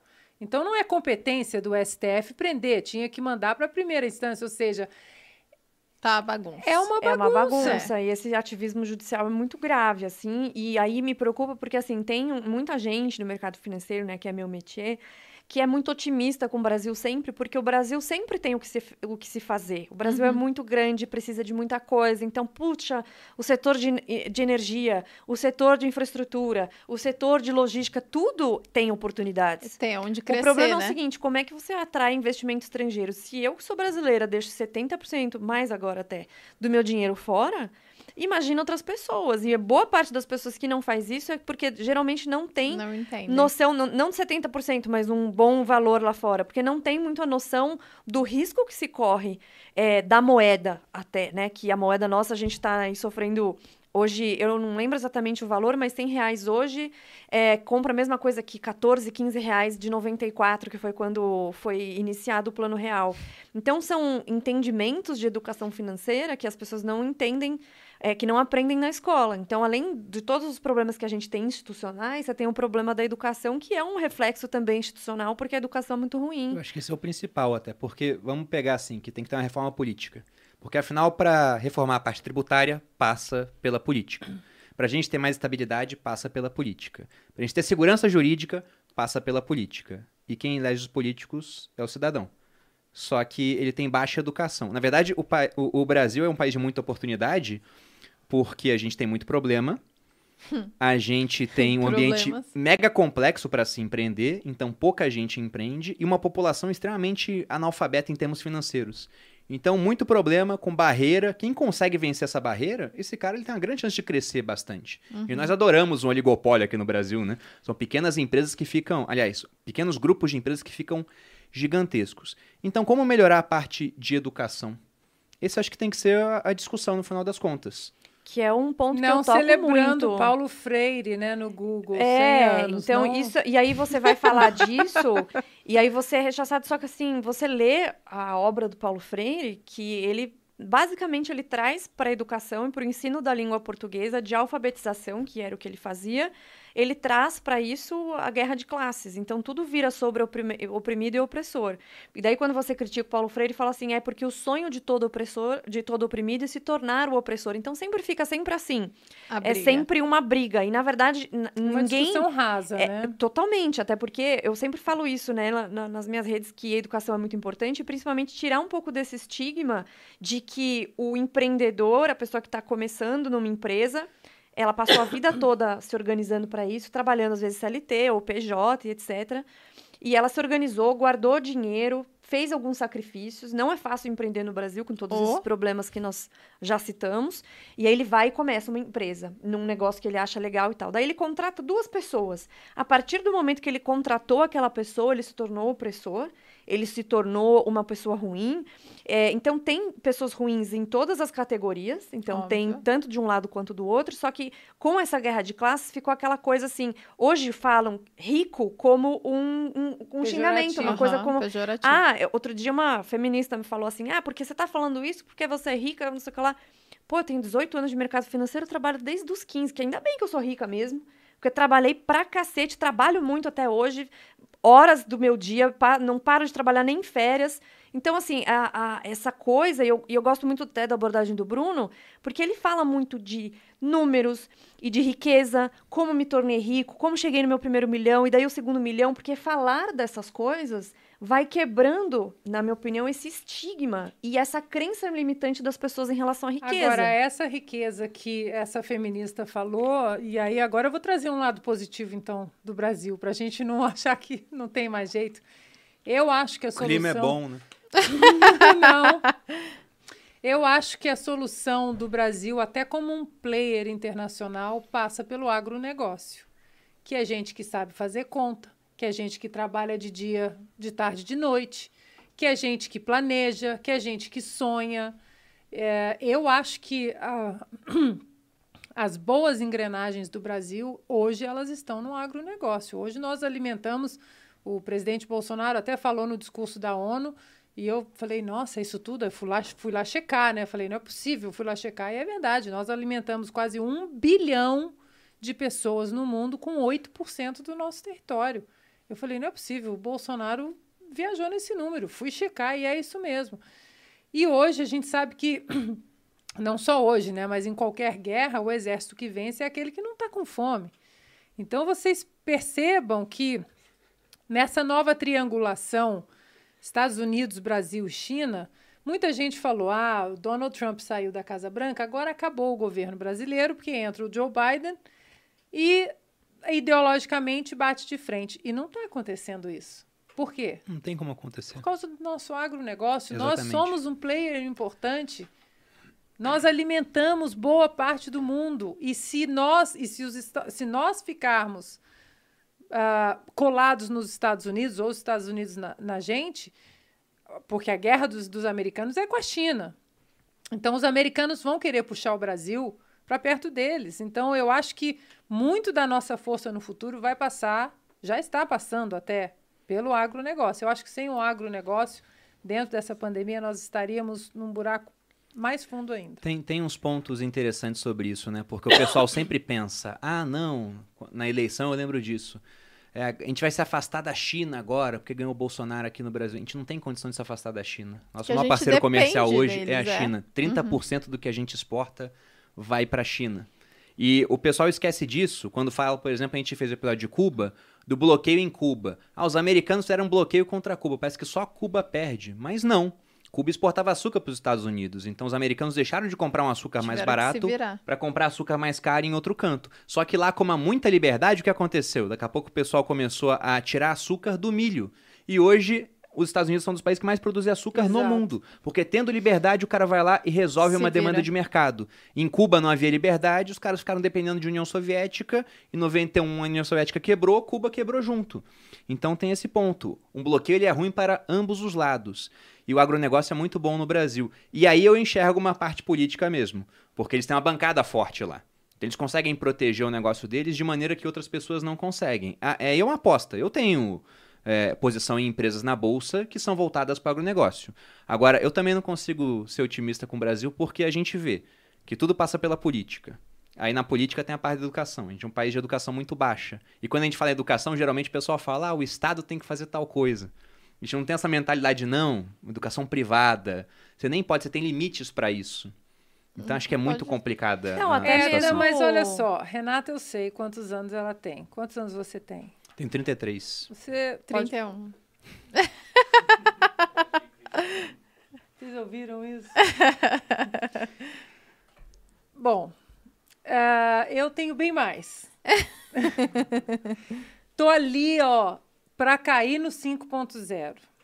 eu acho que o Brasil hoje é muito, muito, mas muito melhor do que quando eu passei a minha infância. A minha infância, Hum, sem dúvida. a sua infância foi muito melhor que a minha. A sua, a sua, a, a infância de vocês foi muito melhor que a minha. Eu ia no supermercado com meu pai uma vez por semana, era to, toda aquela máquina de Marcação de preço. era marcação de preço toda hora, era corta o zero, troca o dinheiro, corta o zero, corta Mas o por zero. que isso? É, então eu acho que Ganância dos empreendedores, Então, Renato. é, Todos sabemos a resposta. Eu acho que é importante falar desse ponto que a Ana está falando, porque essa mudança que foi muito drástica já e deu uma melhora grande para as pessoas foi a estabilização da moeda. Porque antes o grande problema era o seguinte: a gente herdou. É, eu no curso eu lá conto desde Getúlio Vargas tal, mas beleza. Desde os militares a gente já herdou bastante endividamento, né? Porque todo mundo sempre, aqui na América Latina, no geral, Argentina, Venezuela, Cuba, Bolívia, todo mundo mais ou menos no mesmo estilo, até as, as falas muito parecidas. E aí eles começaram a, a falar aquele negócio do que é o keynesianismo, né, o desenvolvimentismo. Não, precisamos construir coisas para gerar emprego e tudo isso tem que vir do Estado. Então aumenta bastante o endividamento, faz bastante gasto público e aí, quando houve a redemocratização, o Sarney pegou uma situação já complexa e ainda piorou, porque os caras inventam coisa do tipo congelamento de preços, que até hoje, inclusive na Argentina, ano, Agora. esse ano, ano É. passado, fizeram, esperando resultados diferentes para as mesmas coisas. Tá até agora é em voga. É um negócio assim que é absurdo. E o pessoal sempre me pergunta assim: poxa, mas não dá para ficar o preço de tal coisa assim, porque o pobre vai ter dificuldade para comer carne. Então tem que congelar assim, tem que falar. Mas assim, não adianta você ter a intenção de. Vai acontecer o oposto, na verdade, vai causar escassez. E tem um, um destaque no meu Instagram que chama Inflação, que eu coloquei um vídeo que eu achei, que é o Sarney lendo o o texto. E o Sarney, ele começa a ler o texto que ele vai falar sobre ser um fiscal do Sarney. Você lembra disso? ser um fiscal que até- a Lucélia Santos fazia essa propaganda de ser um fiscal do Sarney. O, o Mercadante fazia essa propaganda de ser um fiscal, ir lá com o jornalzinho e ver se está tudo certo batendo preço. E aí ele começa a ler assim, e tem uma hora que ele dá uma pausa e ele faz uma cara de tipo, eu não acredito que eu tô lendo isso. é muito engraçado esse vídeo. E aí vai caminhando, o que, que foi acontecendo, escassez. Aí o pessoal queria que, que o- os produtores de carne abatessem de qualquer forma. Caçar o boi não, quero que você. Não, mas eu não quero porque pra mim não tá valendo a pena. Não, mas vai sim começar a confiscar boi. Isso. E isso só foi resolvido no Plano Real em 94. Sim. E o governo FHC, o, na verdade, o governo Itamar Franco que fez isso, depois o FHC teve dois mandatos. As pessoas falam, não, mas o FHC é um liberal. Só que ele foi o que mais criou agências reguladoras. Sim. Né? Então, houve uma pequena, um pequeno caminho nesse sentido de abrir, abrir a economia, flutuar câmbio, é, o real, né, a moeda, no caso, estabilizada, mas isso não era suficiente. Algumas privatizações, ah, nossa, porque os governos neoliberais, porque o liberalismo nunca deu. Que, que liberalismo? Nunca teve liberalismo no Brasil. Fizeram uma pequena aberturazinha e já chamam isso de liberalismo. É. Você fala, Mas meu pior que filho, se, se for pegar em termos assim comparativos, ele é um dos mais liberais mesmo. Foi, mas aí você viu quantas agências ele criou? Agências reguladoras? Não, Porque mas- o que, mas que ele pensa, fez? Ele privatizou, mas ele criou as agências reguladoras para dizer assim: olha, tudo bem, É, nunca privatiza por completo. fica para vocês aqui, porém. a, a própria Vale Golden Share, etc. Isso. Só que, se, se a gente for pegar o plano real, quando eu paro pra estudar, eu não acredito que deu certo até hoje. Porque era muito complexo de dar certo. Num, num Mas o país... Gustavo Franco é um gênio, né? Não, era, era muito complexo. Você olha assim e fala, não acredito que o Brasil conseguiu resolver isso. Porque esse é um problema que cai até em, em toda eleição. Todo político, e o Sarney é um exemplo disso, o Sarney ele herdou o governo no colo dele, né? Era o Tancredo que ia ser o presidente, um cara que tinha muito tempo assim de história, de repente ele morreu. Até falo que ele é o melhor presidente que a gente já teve, porque foi eleito e não fez besteira, né? Morreu antes de assumir.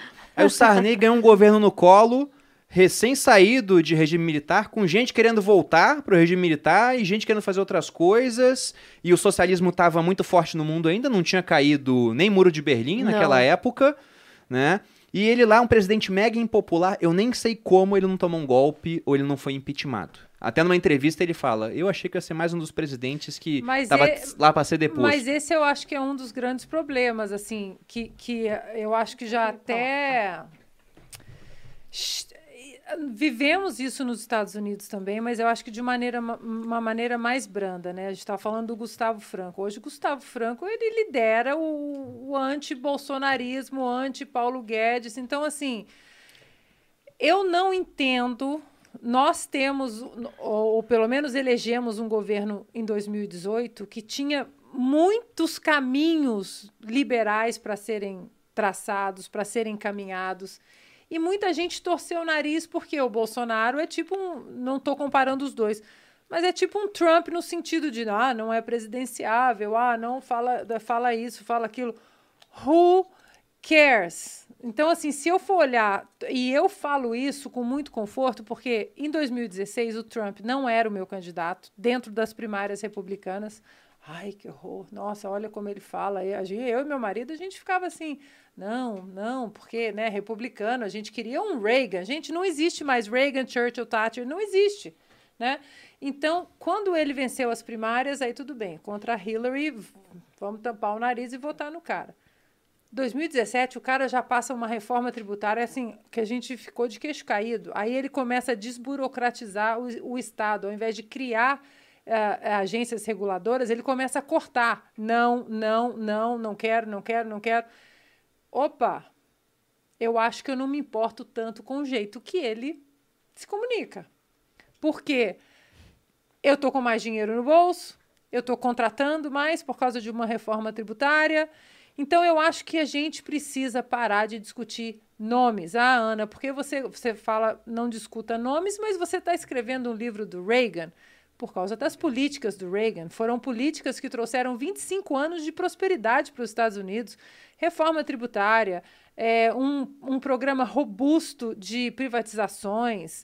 Uh, então, é preciso, e aí a gente vai cair na reforma política, porque não adianta ter Bolsonaro ou o próximo Reagan da vida, ou Paulo Guedes, ou que se a gente não tiver um Congresso comprometido com as reformas boas que tragam liberdade econômica, não adianta a gente colocar quem quer que seja. Uh, e aí vale muito também, né, das pessoas tem que uh, relevar essa coisa de ah, ele fala assim, ele fala assado, porque eu acho que uma, uma democracia saudável precisa de oposição. Tem que ter. A gente tem que criticar o governo, a gente tem que apontar as discordâncias pontuais. Agora, quando o assunto é se o cara é genocida ou não, é nazista ou não, com tanto problema econômico para a gente resolver, com um horizonte de problemas sociais para a gente discutir. Vamos ficar discutindo se nazismo é de direita ou de esquerda. Ah, pelo amor de Deus, né? Agora, uma coisa que eu acho que é importante, Ana, dentro dessa questão das, das competências do executivo, uma coisa que o Bolsonaro pecou bastante, na minha opinião, são as indicações do STF. Concordo. Porque ele tinha um, um poder muito grande na mão de, de mudar um pouco, pelo menos equilibrar um pouco mais e escolheu nomes ruins, né? O, o Cássio Nunes ainda bem pior do que o André Mendonça, mas o André Mendonça também não me agrada. Mas o Cássio Nunes, ele sempre votou em, a favor da esquerda já deu algumas gafes aí no meio do caminho. E esses caras, eles não vão ficar quatro anos, né? Não. Eles vão ficar 20 anos no mínimo. Então, dentro das competências do executivo, também Aí a gente vê que tem muita dessa coisa de, ah, mas tem que agradar não sei quem, aí é o jogo político não sei o que lá. Então, a, a, a ideia inicial dele falar, não preciso de centrão para governar, agora ele diz que ele é do centrão, mesmo que isso não tem nada a ver, mas falo que não vou governar para o é, centrão, eu vou conseguir fazer tudo sozinho, etc. Acho que ele também é, acabou. Acho que é, ele acreditou num sonho que dando... não é realidade, né? É, eu acho que ele bateu de frente com todo mundo muito rápido e falou: ah, eu vou pôr o pau na mesa aqui, eu vou fazer o negócio que eu quiser. E no final não deu certo, e além de tudo veio a pandemia que obrigou eles a fazerem um gasto público muito maior. Mas na hora que ele tinha o poder na mão de assinar uma caneta e falar, Cagou. não vou indicar um cara isso é, conservador. Isso, isso, é importantíssimo. Ele não fez, porque era o momento. Isso uhum. não pode culpar Congresso, não pode culpar ninguém. Foi ele que indicou. Isso é importante. Isso é, é importante. É uma das maiores críticas, sim, ao Bolsonaro, inclusive eu, a, eu acredito que 2016 Donald Trump venceu muito com a ajuda dos evangélicos também nos Estados Unidos, porque uh, ele colocou já de antemão os possíveis uh, indicados à Suprema Corte Americana. Já deixou claro. Já. já deixou claro. Então teve gente que falou que eu vou tampar o nariz e votar nesse homem que é o chamado single, single issue voter. Vota por causa de uma coisa.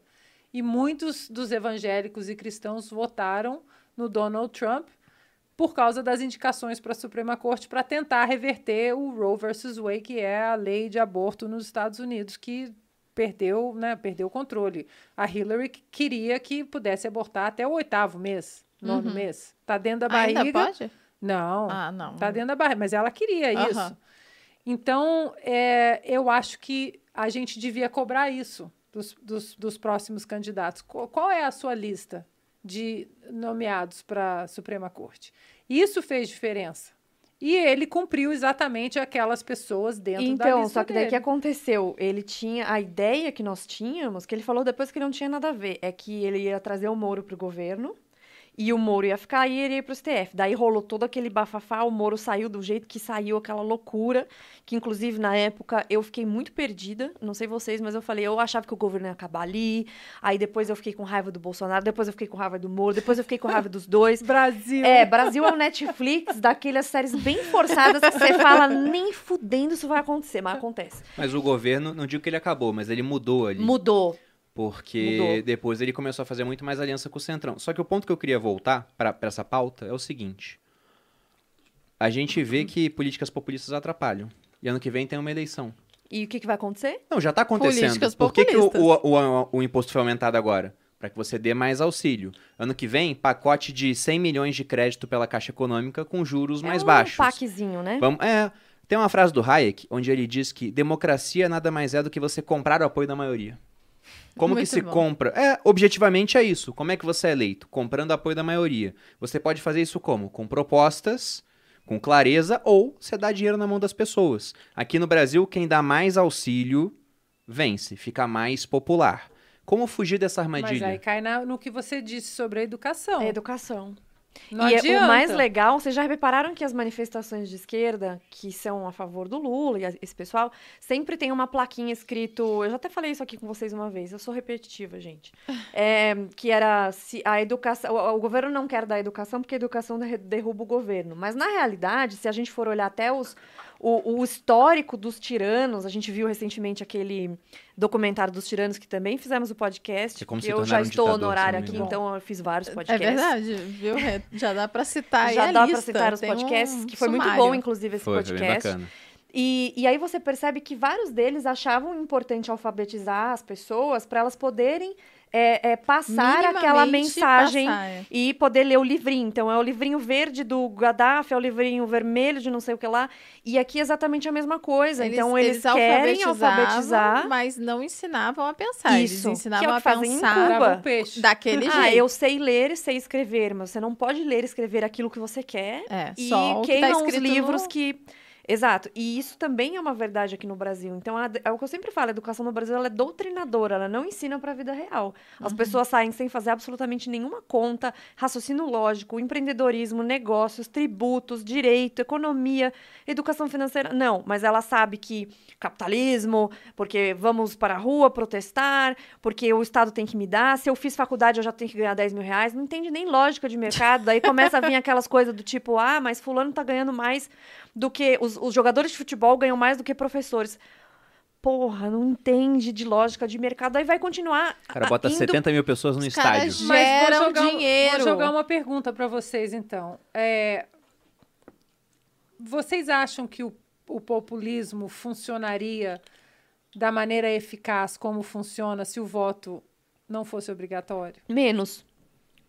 Não, eu ainda acho que funciona mas menos, porque as pessoas talvez não fossem. Mas só que a promessa das coisas acontecerem é, é muito motivante, né? Principalmente nas áreas mais pobres. Aí, quando eu falo, por exemplo, esses dias eu estava falando de inflação e de que agora está tudo caro, e para surpresa de zero liberais, óbvio que está caro porque teve gasto maior, maior expansão monetária, aumento de base monetária, blá, blá, blá, endividamento.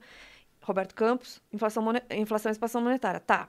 Daí as pessoas falam assim: não, mas você é rica e você não liga pro pobre e você só pensa no seu umbigo porque você é contra o auxílio emergencial. Eu falo: calma, não sou contra o auxílio emergencial. O ponto é que a gente não tinha como se dar ao luxo de fazer isso e principalmente aumentar por muito tempo porque a gente já tava ferrado.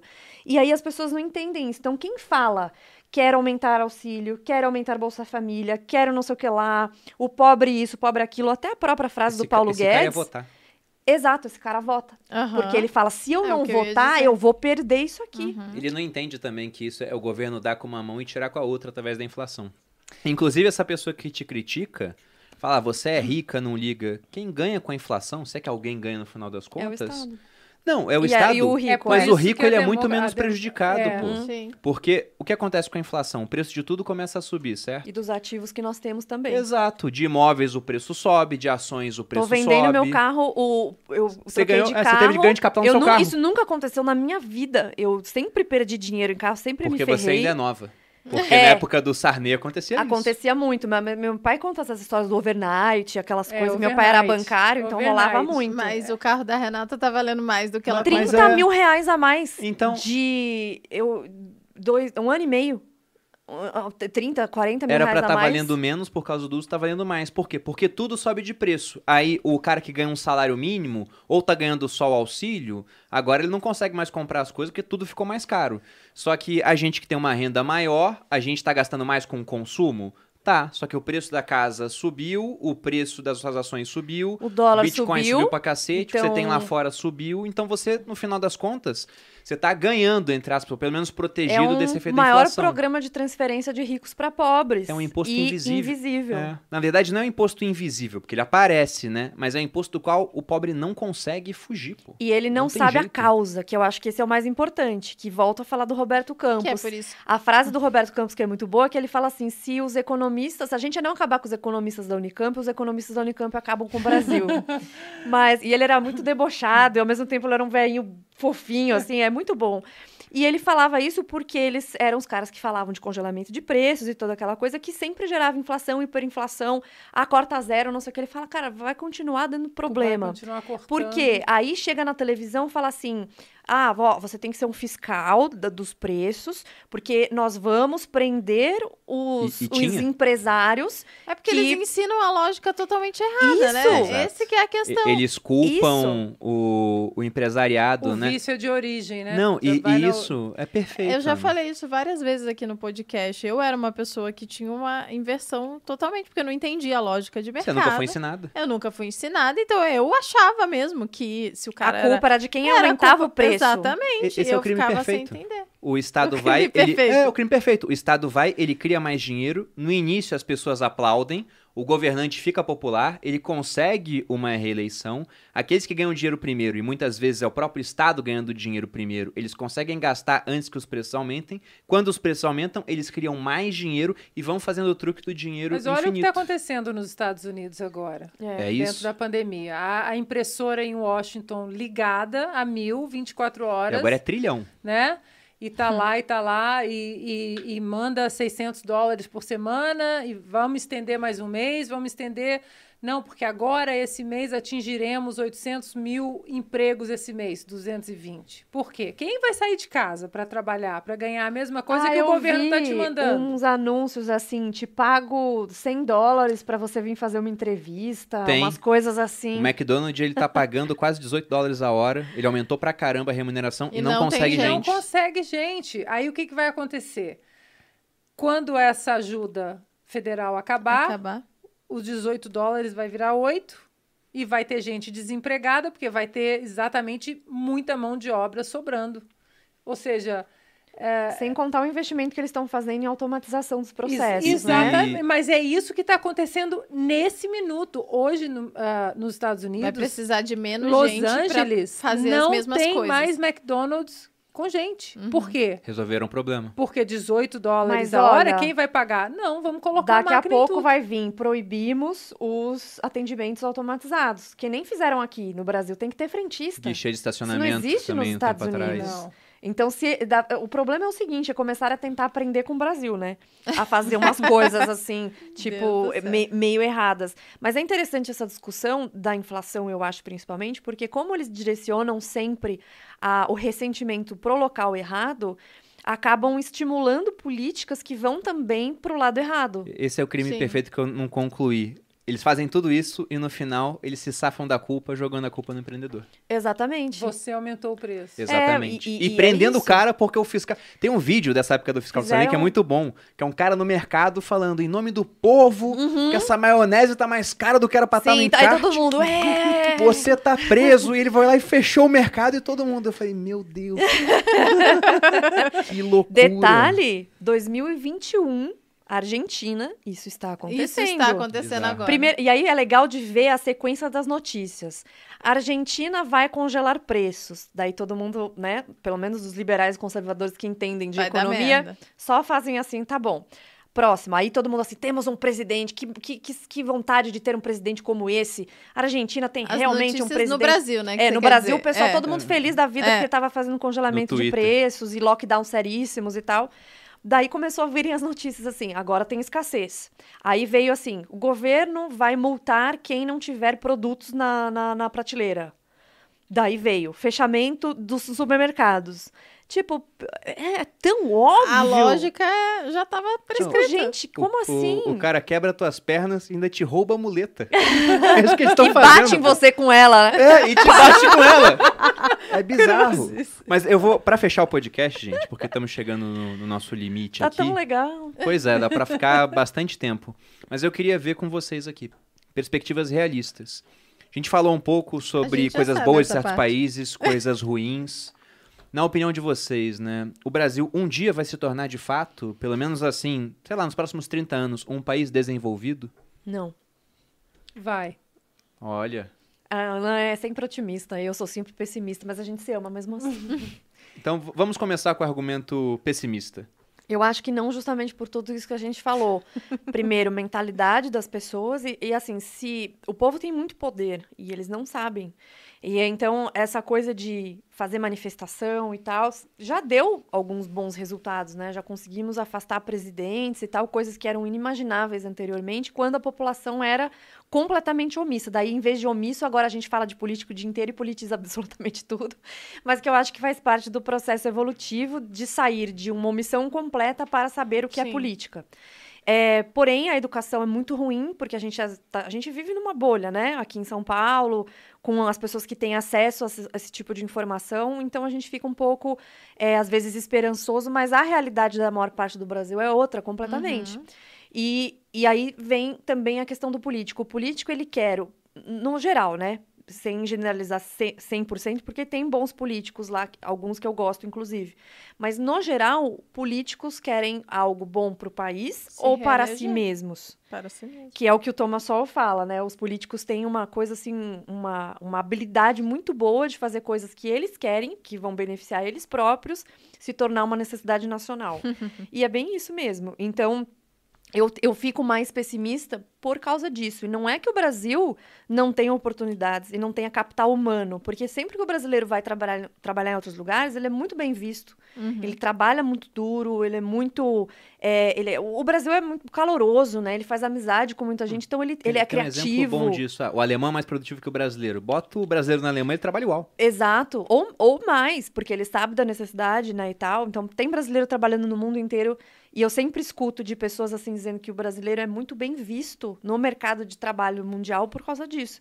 Então, tem a possibilidade até, porém eu não acredito muito por causa de todas essas amarras institucionais que a gente tem. Bom, vou começar então ah, pelo, pelo lado do brasileiro, que é, eu acho que o brasileiro é bem visto lá fora, porém, isso é uma coisa que a gente tem que consertar aqui dentro, como o brasileiro trabalha aqui dentro. Ah, eu fui num supermercado esses dias e eu estava lá passando as minhas compras e a, a caixa resolveu mostrar para a caixa do lado o WhatsApp que ela recebeu. E na hora da compra. e ficaram conversando. E eu na frente da menina, quieta, esperando. Ô, Joana, aqui, ó lá, tu vai na festa lá? Tu recebeu o convite? Aqui em São Paulo, é isso? Não. Sabe o que você devia ter feito, Ana? Em nome do povo, esse mercado tá fechado. O pessoal ia aplaudir, vai colocar a Ana numa cadeira. E aí eu fiquei, eu fiquei assim, esperei, né, ali com toda a educação, não tava com pressa. Aí ela voltou, não pediu desculpa, simplesmente continuou passando lá. A senhora vai querer sacola? Sim, por favor. Aí, quantas? Assim, eu acho, não é geral, tá? Não é uma crítica geral. Mas eu acho que o brasileiro aqui dentro do Brasil, em relação a serviços, ele pode ser mais produtivo. E isso, eu acho que o americano ele tem. É, você entra no Target, no CVS, você não sabe se a pessoa está com problema, está com doença na família, a pessoa. Você chega lá para devolver um ferro, olha, meu ferro não está funcionando a pessoa fala: Nossa, sinto muito, o que eu posso fazer por você? Não, nem pergunta, no questions ah, asked. O meu ferro tá sem funcionar, aqui, eu paguei um absurdo, aqui, eu nunca consegui devolver. Aqui no Brasil, eu tô falando ferro porque eu já comprei um ferro em Petrópolis, que eu deixei na caixa na época do Natal, minha casa cheia, deixei na caixa. É a mesma coisa que aconteceu lá em casa. Resolvi usar oito dias depois, o ferro não, não podia esquentou, mais trocar. voltei. Não, a senhora tinha sete dias para. Foi exatamente. Então, assim. Só que eu paguei mil reais nesse ferro, pra, que não me ouçam aqui. Mas e eu não, paguei não mil conseguiu trocar? É louca. Foi. É porque a parte de lâmina é de ouro.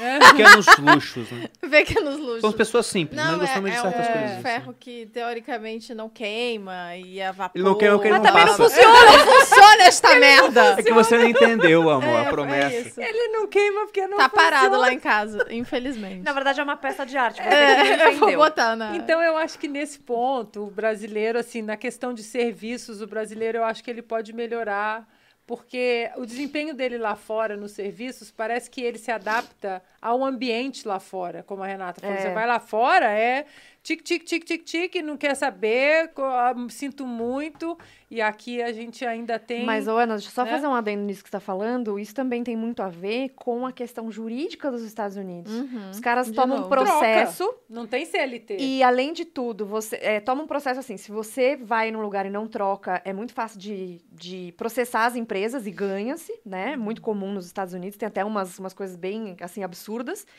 Depois, é muito fácil demitir, muito fácil contratar. Contratar. Então, se você não, Exatamente. não tá fazendo direito, não é assim, ai, putz, demiti esse cara. Não, a troca é muito rápida.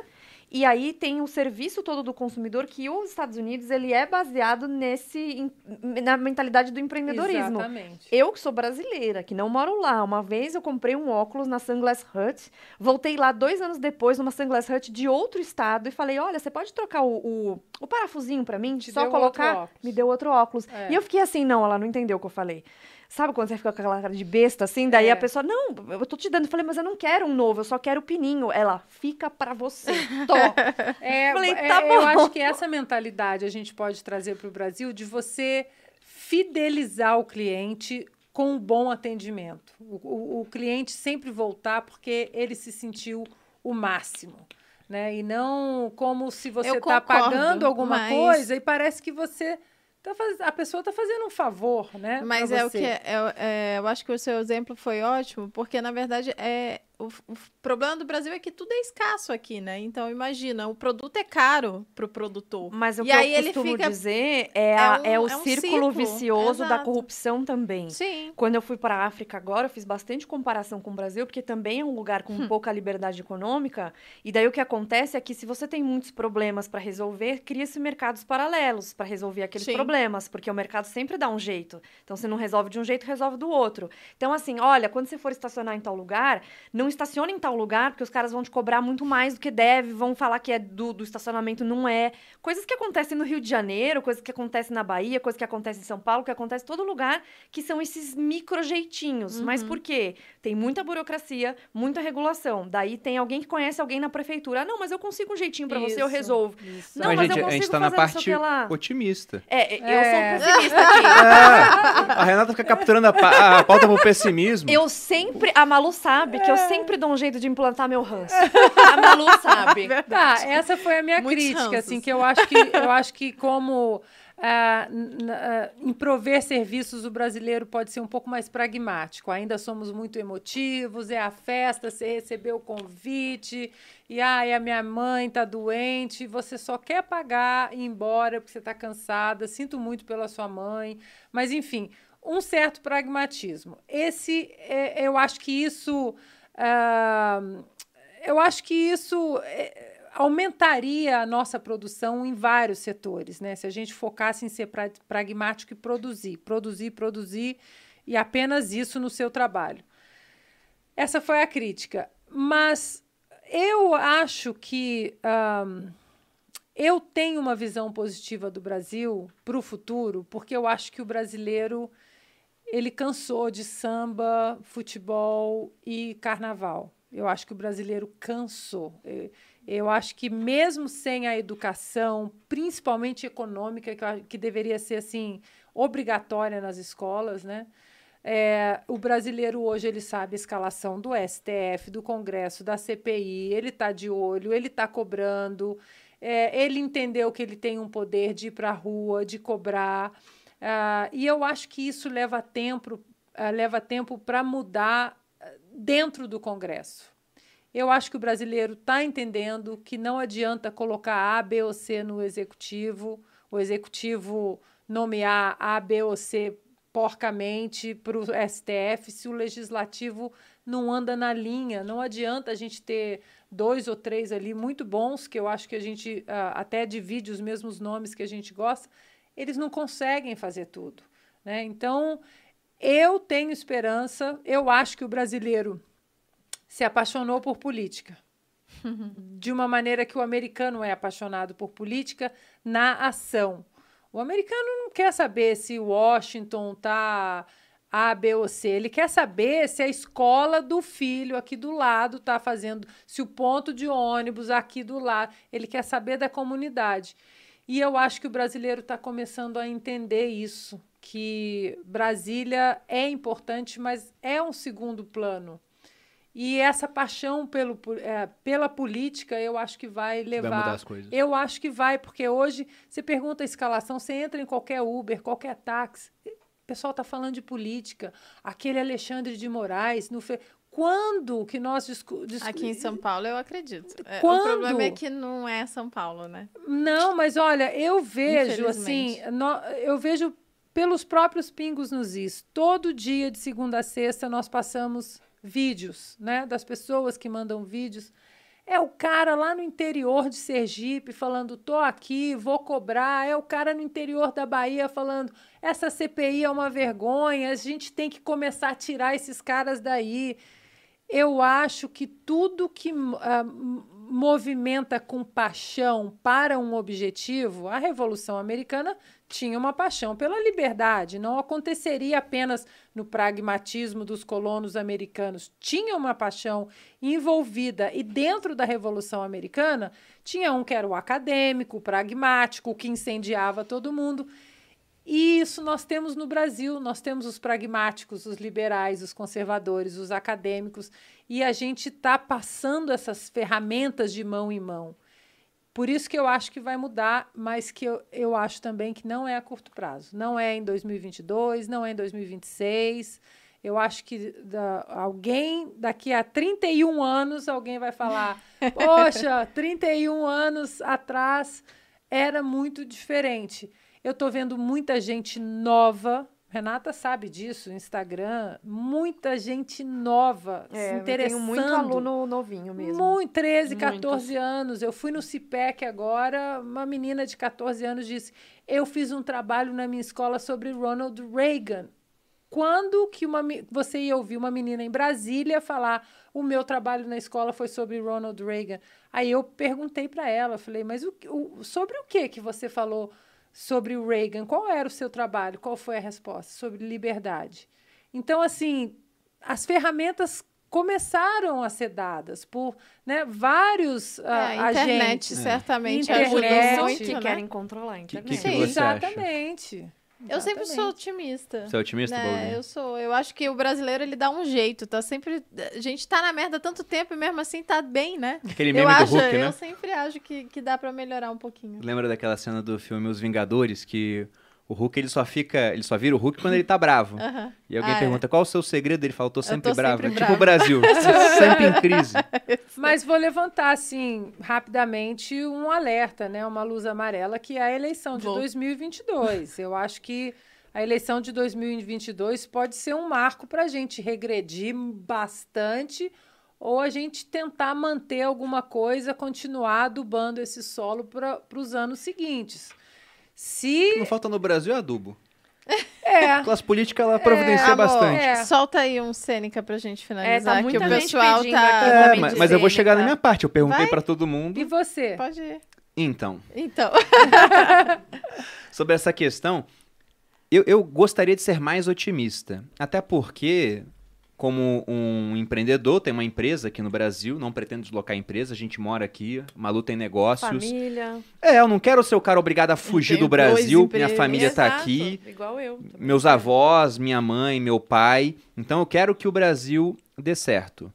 Só que eu não sei se vai dar certo. Eu não acho que a gente vai ser um país desenvolvido. E eu também não considero muitas vezes o Brasil um país emergente, talvez submergente em alguns aspectos, porque a gente piora às vezes. Aí, é, o Paulo Guedes fez uma, uma analogia assim, né? A gente vive num cercadinho, a gente bate na banda de baixo, a gente volta, bate na de cima, que é geralmente quando falam que a gente é o país do futuro, e é volta. o país do futuro que nunca chega. É, a gente é um país que, que meio que fica medíocre. E tem coisas que eu olho, só que eu sei que o mercado vai dar um jeito de resolver isso. Quanto mais livre, mais rápido a gente vai resolver. Mas, por exemplo, você falou que hoje a gente vive muito melhor do que lá atrás. E com certeza, em quase todos os países do mundo isso aconteceu, exceto naqueles quase que totalmente privados de liberdade, como, por exemplo, Coreia do Norte, Venezuela, Cuba. Cuba. Alguns países estão piores agora porque estão regredindo, em Regredindo. termos de liberdade, como é o caso da Argentina. Então, eu espero que esse tipo de coisa não aconteça. E não acho que vai acontecer. Mas, como a gente tem um Estado muito grande, e eu acho que é difícil a gente ter uma reforma política tão, tão breve assim. Porque vocês falaram, ah, tem muito aluno novo. Poxa, a menina fez um trabalho do Ronald eu eh, também Reagan. acho que é muito pouco. Para cada aluno que você tem, o Felipe Neto tem 10 pessoas seguindo ele. É uma Ou- luta ou bem 100, desigual. né? Porém, Para cada aluno do que faz um estudo sobre o Reagan, tem 10 fazendo sobre o Che Guevara, sobre liberdade também. Porque ele é tido como ícone de É liberdade. verdade. Porque é, é aquela, né? Nossa, que bizarro. Bipolaridade, sei lá, os caras conseguem fazer isso. E o Brasil, ele também tem uma coisa contra ele que os Estados Unidos têm a favor hoje. Que é o seguinte, nos últimos 30 anos, a gente surfou uma onda de crescimento populacional aqui no Brasil. A população brasileira cresceu quase 70%. Nos próximos 30, ela tende a ficar estagnada. E demografia é, é destino. É média. As pessoas estão tendo tantos filhos, não sei o quê. Essa é a projeção. Se nada mudar, vai ser isso. Nos Estados Unidos, as pessoas ainda têm mais filhos e lá elas recebem muitos imigrantes. Nós somos um país que exporta nossas melhores cabeças para fora. Você tá fora hoje, por exemplo. A gente queria estar fora. Quem me segurou aqui foi o Thiago Nigro. E todo dia eu penso, né? Maldito Thiago. Brincando. eu, eu tô aqui porque eu quero. Mas tá vendo como eles recebem mão de obra qualificada lá? É o Elon Musk, é o Sergey Brin, é um monte de gente de outros países que vai para lá, começa a empreender e isso faz a grandeza dos Estados Unidos. Flávio Augusto tá lá. Flávio Augusto tá lá. Aqui no Brasil a população não vai crescer, a gente tá mandando boas cabeças para fora. Então eu posso falar que eu fico no meio termo. Eu não sou nem pessimista e nem otimista. E independente aí se eu mudar de ideia no longo prazo, meus bitcoins permanecem na É, carteira, acho porque a gente não sabe o que vai acontecer. do- da parte de educação financeira que você fala muito e eu também falo, é que assim, mesmo que você seja otimista, não tente acertar na mosca o seu otimismo. É, é importante você se proteger. Então, ah, mas eu não quero ser pessimista. Legal, continua trabalhando, continua acreditando, continua fazendo, empregando, tudo mais. Mas faça coisas que tão, também te protejam. Então, dolarização da carteira ou alguma outra moeda forte, um franco suíço que seja, criptomoedas numa parte menor e tal, tentar se proteger da inflação, mas também do risco do Brasil. Uhum. É, isso é super importante, que também é uma coisa que os argentinos entenderam muito cedo, uruguaios entenderam muito cedo. Por exemplo, tem uma, uma das empresas de seguro de saúde internacional, que a empresa lá de fora a, da Faz Capital trabalha, é, uma das maiores carteiras deles, não nossa, mas deles, no mundo é na Venezuela. Porque os venezuelanos que ficaram e que têm dinheiro guardado em dólar, lógico, eles não querem se tratar na Venezuela. Hoje em dia, logicamente, já houve um êxodo ainda maior, porque chegou um momento que ficou insustentável. Nem tendo dinheiro no- na Venezuela dolarizado, Você consegue. Você consegue viver porque começa a ter problema é, de de tudo, abastecimento e tal. É, mas tem lugares lindíssimos lá, ilhas particulares e coisas assim. E aí o pessoal falava assim: não, eu, eu tenho dinheiro, eu vou morar aqui porque a minha é a minha casa, meu lugar onde eu moro, mas eu vou me tratar nos Estados Unidos. Então, comprava o seguro de saúde internacional. Então, é uma empresa internacional Ah, que qualquer sabia. pessoa do mundo pode comprar esse seguro de saúde, Uhum. que tem algumas peculiaridades específicas, mas que você pode se tratar em qualquer lugar do mundo coberto. Você pode, tipo, tá, sei lá, esquiando na Suíça e ser coberto se você tiver um acidente Ou na seja- Suíça só com aquilo, sem ter cartão é, internacional de viagem. Eu tal. na Suíça de cachumba. De cachumba, você poderia- sim, eu amo isso. essa Eu peguei foto. cachumba na Suíça. É a melhor foto de todas da, da vida. Inclusive, se E- você olhar manchetes agora, a Suíça vive um, um surto de cachumba após 400 anos. Mentira. Depois que a Malu Vale dizer, lá. porque senão vão dizer que é culpa Procura. minha. Eu, um esquilo vai lá. Não, deu tudo certo. Não, mas o ponto é esse, é que, que eles, quem entendeu a importância de, de tirar, né, ser- de ter a moeda forte, o Bruno sempre fala isso, faz alguns, alguns contos, assim, tem aquele que você fala do João, né, que Sim. mora, é, que morava na Venezuela, era, Venezuela Na- era um é, milionário. Na verdade, eu conto uma historinha falando do João, que ele montou uma carteira diversificada, tinha ação, fundo imobiliário, uma previdência, era funcionário público de uma boa empresa Ele fez tudo do certo. país. Ele fez tudo certo durante 20 anos. Só, Só que o que João ele era rua. na- Ele morava na Venezuela e ele não diversificou internacionalmente. E aí ele, Ele ficou milionário, né? Só que Só você precisa de uns 4 bolívares. milhões de bolívares para comprar um dólar. É, um É negócio bizarro. muito surreal. Então, eu, eu ia ficar com essa mensagem mesmo. Você pode ser otimista com o Brasil, mas se planeje para não Fiquei depender do país. Ah, tá. É aqui- aquela frase do Sêneca, né? Ah, Tem que sabia? fechar com o momento Eu Sêneca. tô Claro. esperando. Ah, O- O Sêneca, ele fala, acaso alguém se surpreende, né? ah, Por sentir sei calor no verão, frio no inverno, ser sacudido em uma viagem, é forte a alma diante dos males para os quais está preparada. Então, por mais que você tenha um otimismo com o Brasil, você tem que pensar, cara, E pode ser que tenha problema aqui. Então, se der problema, você não se surpreende e tá pronto. É igual o cara que tá se planejando para depender de previdência pública. Não Pô, ele é- é, militar, que nem vários amigos meus. Ah, mas pra quem investir, cara, eu vou ganhar integral quando eu me aposentar. Isso é a regra de hoje. Talvez ela seja mantida, mas pode ser que seu pagamento integral não compre mais nada no E futuro. quanto vai valer esse dinheiro no Exatamente. futuro? Então, se vier, melhor. Mas pensa assim, e se der errado? Porque se der errado você se planejar no meio do caminho, você não se surpreende e já tem como sobreviver de outra fonte.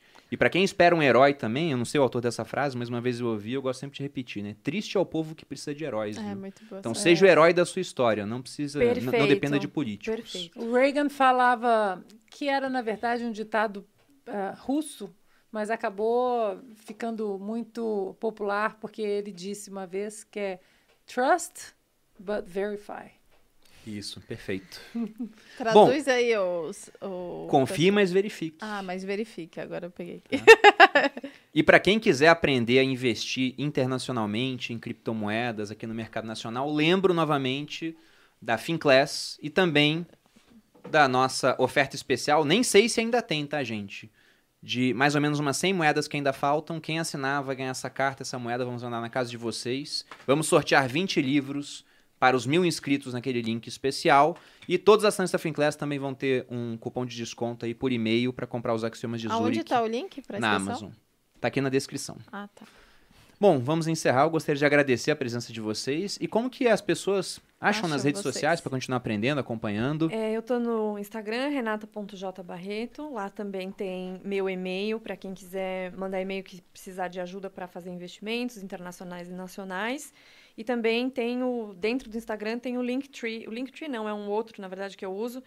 É, que tem lá todos os cursos, as esperas e etc.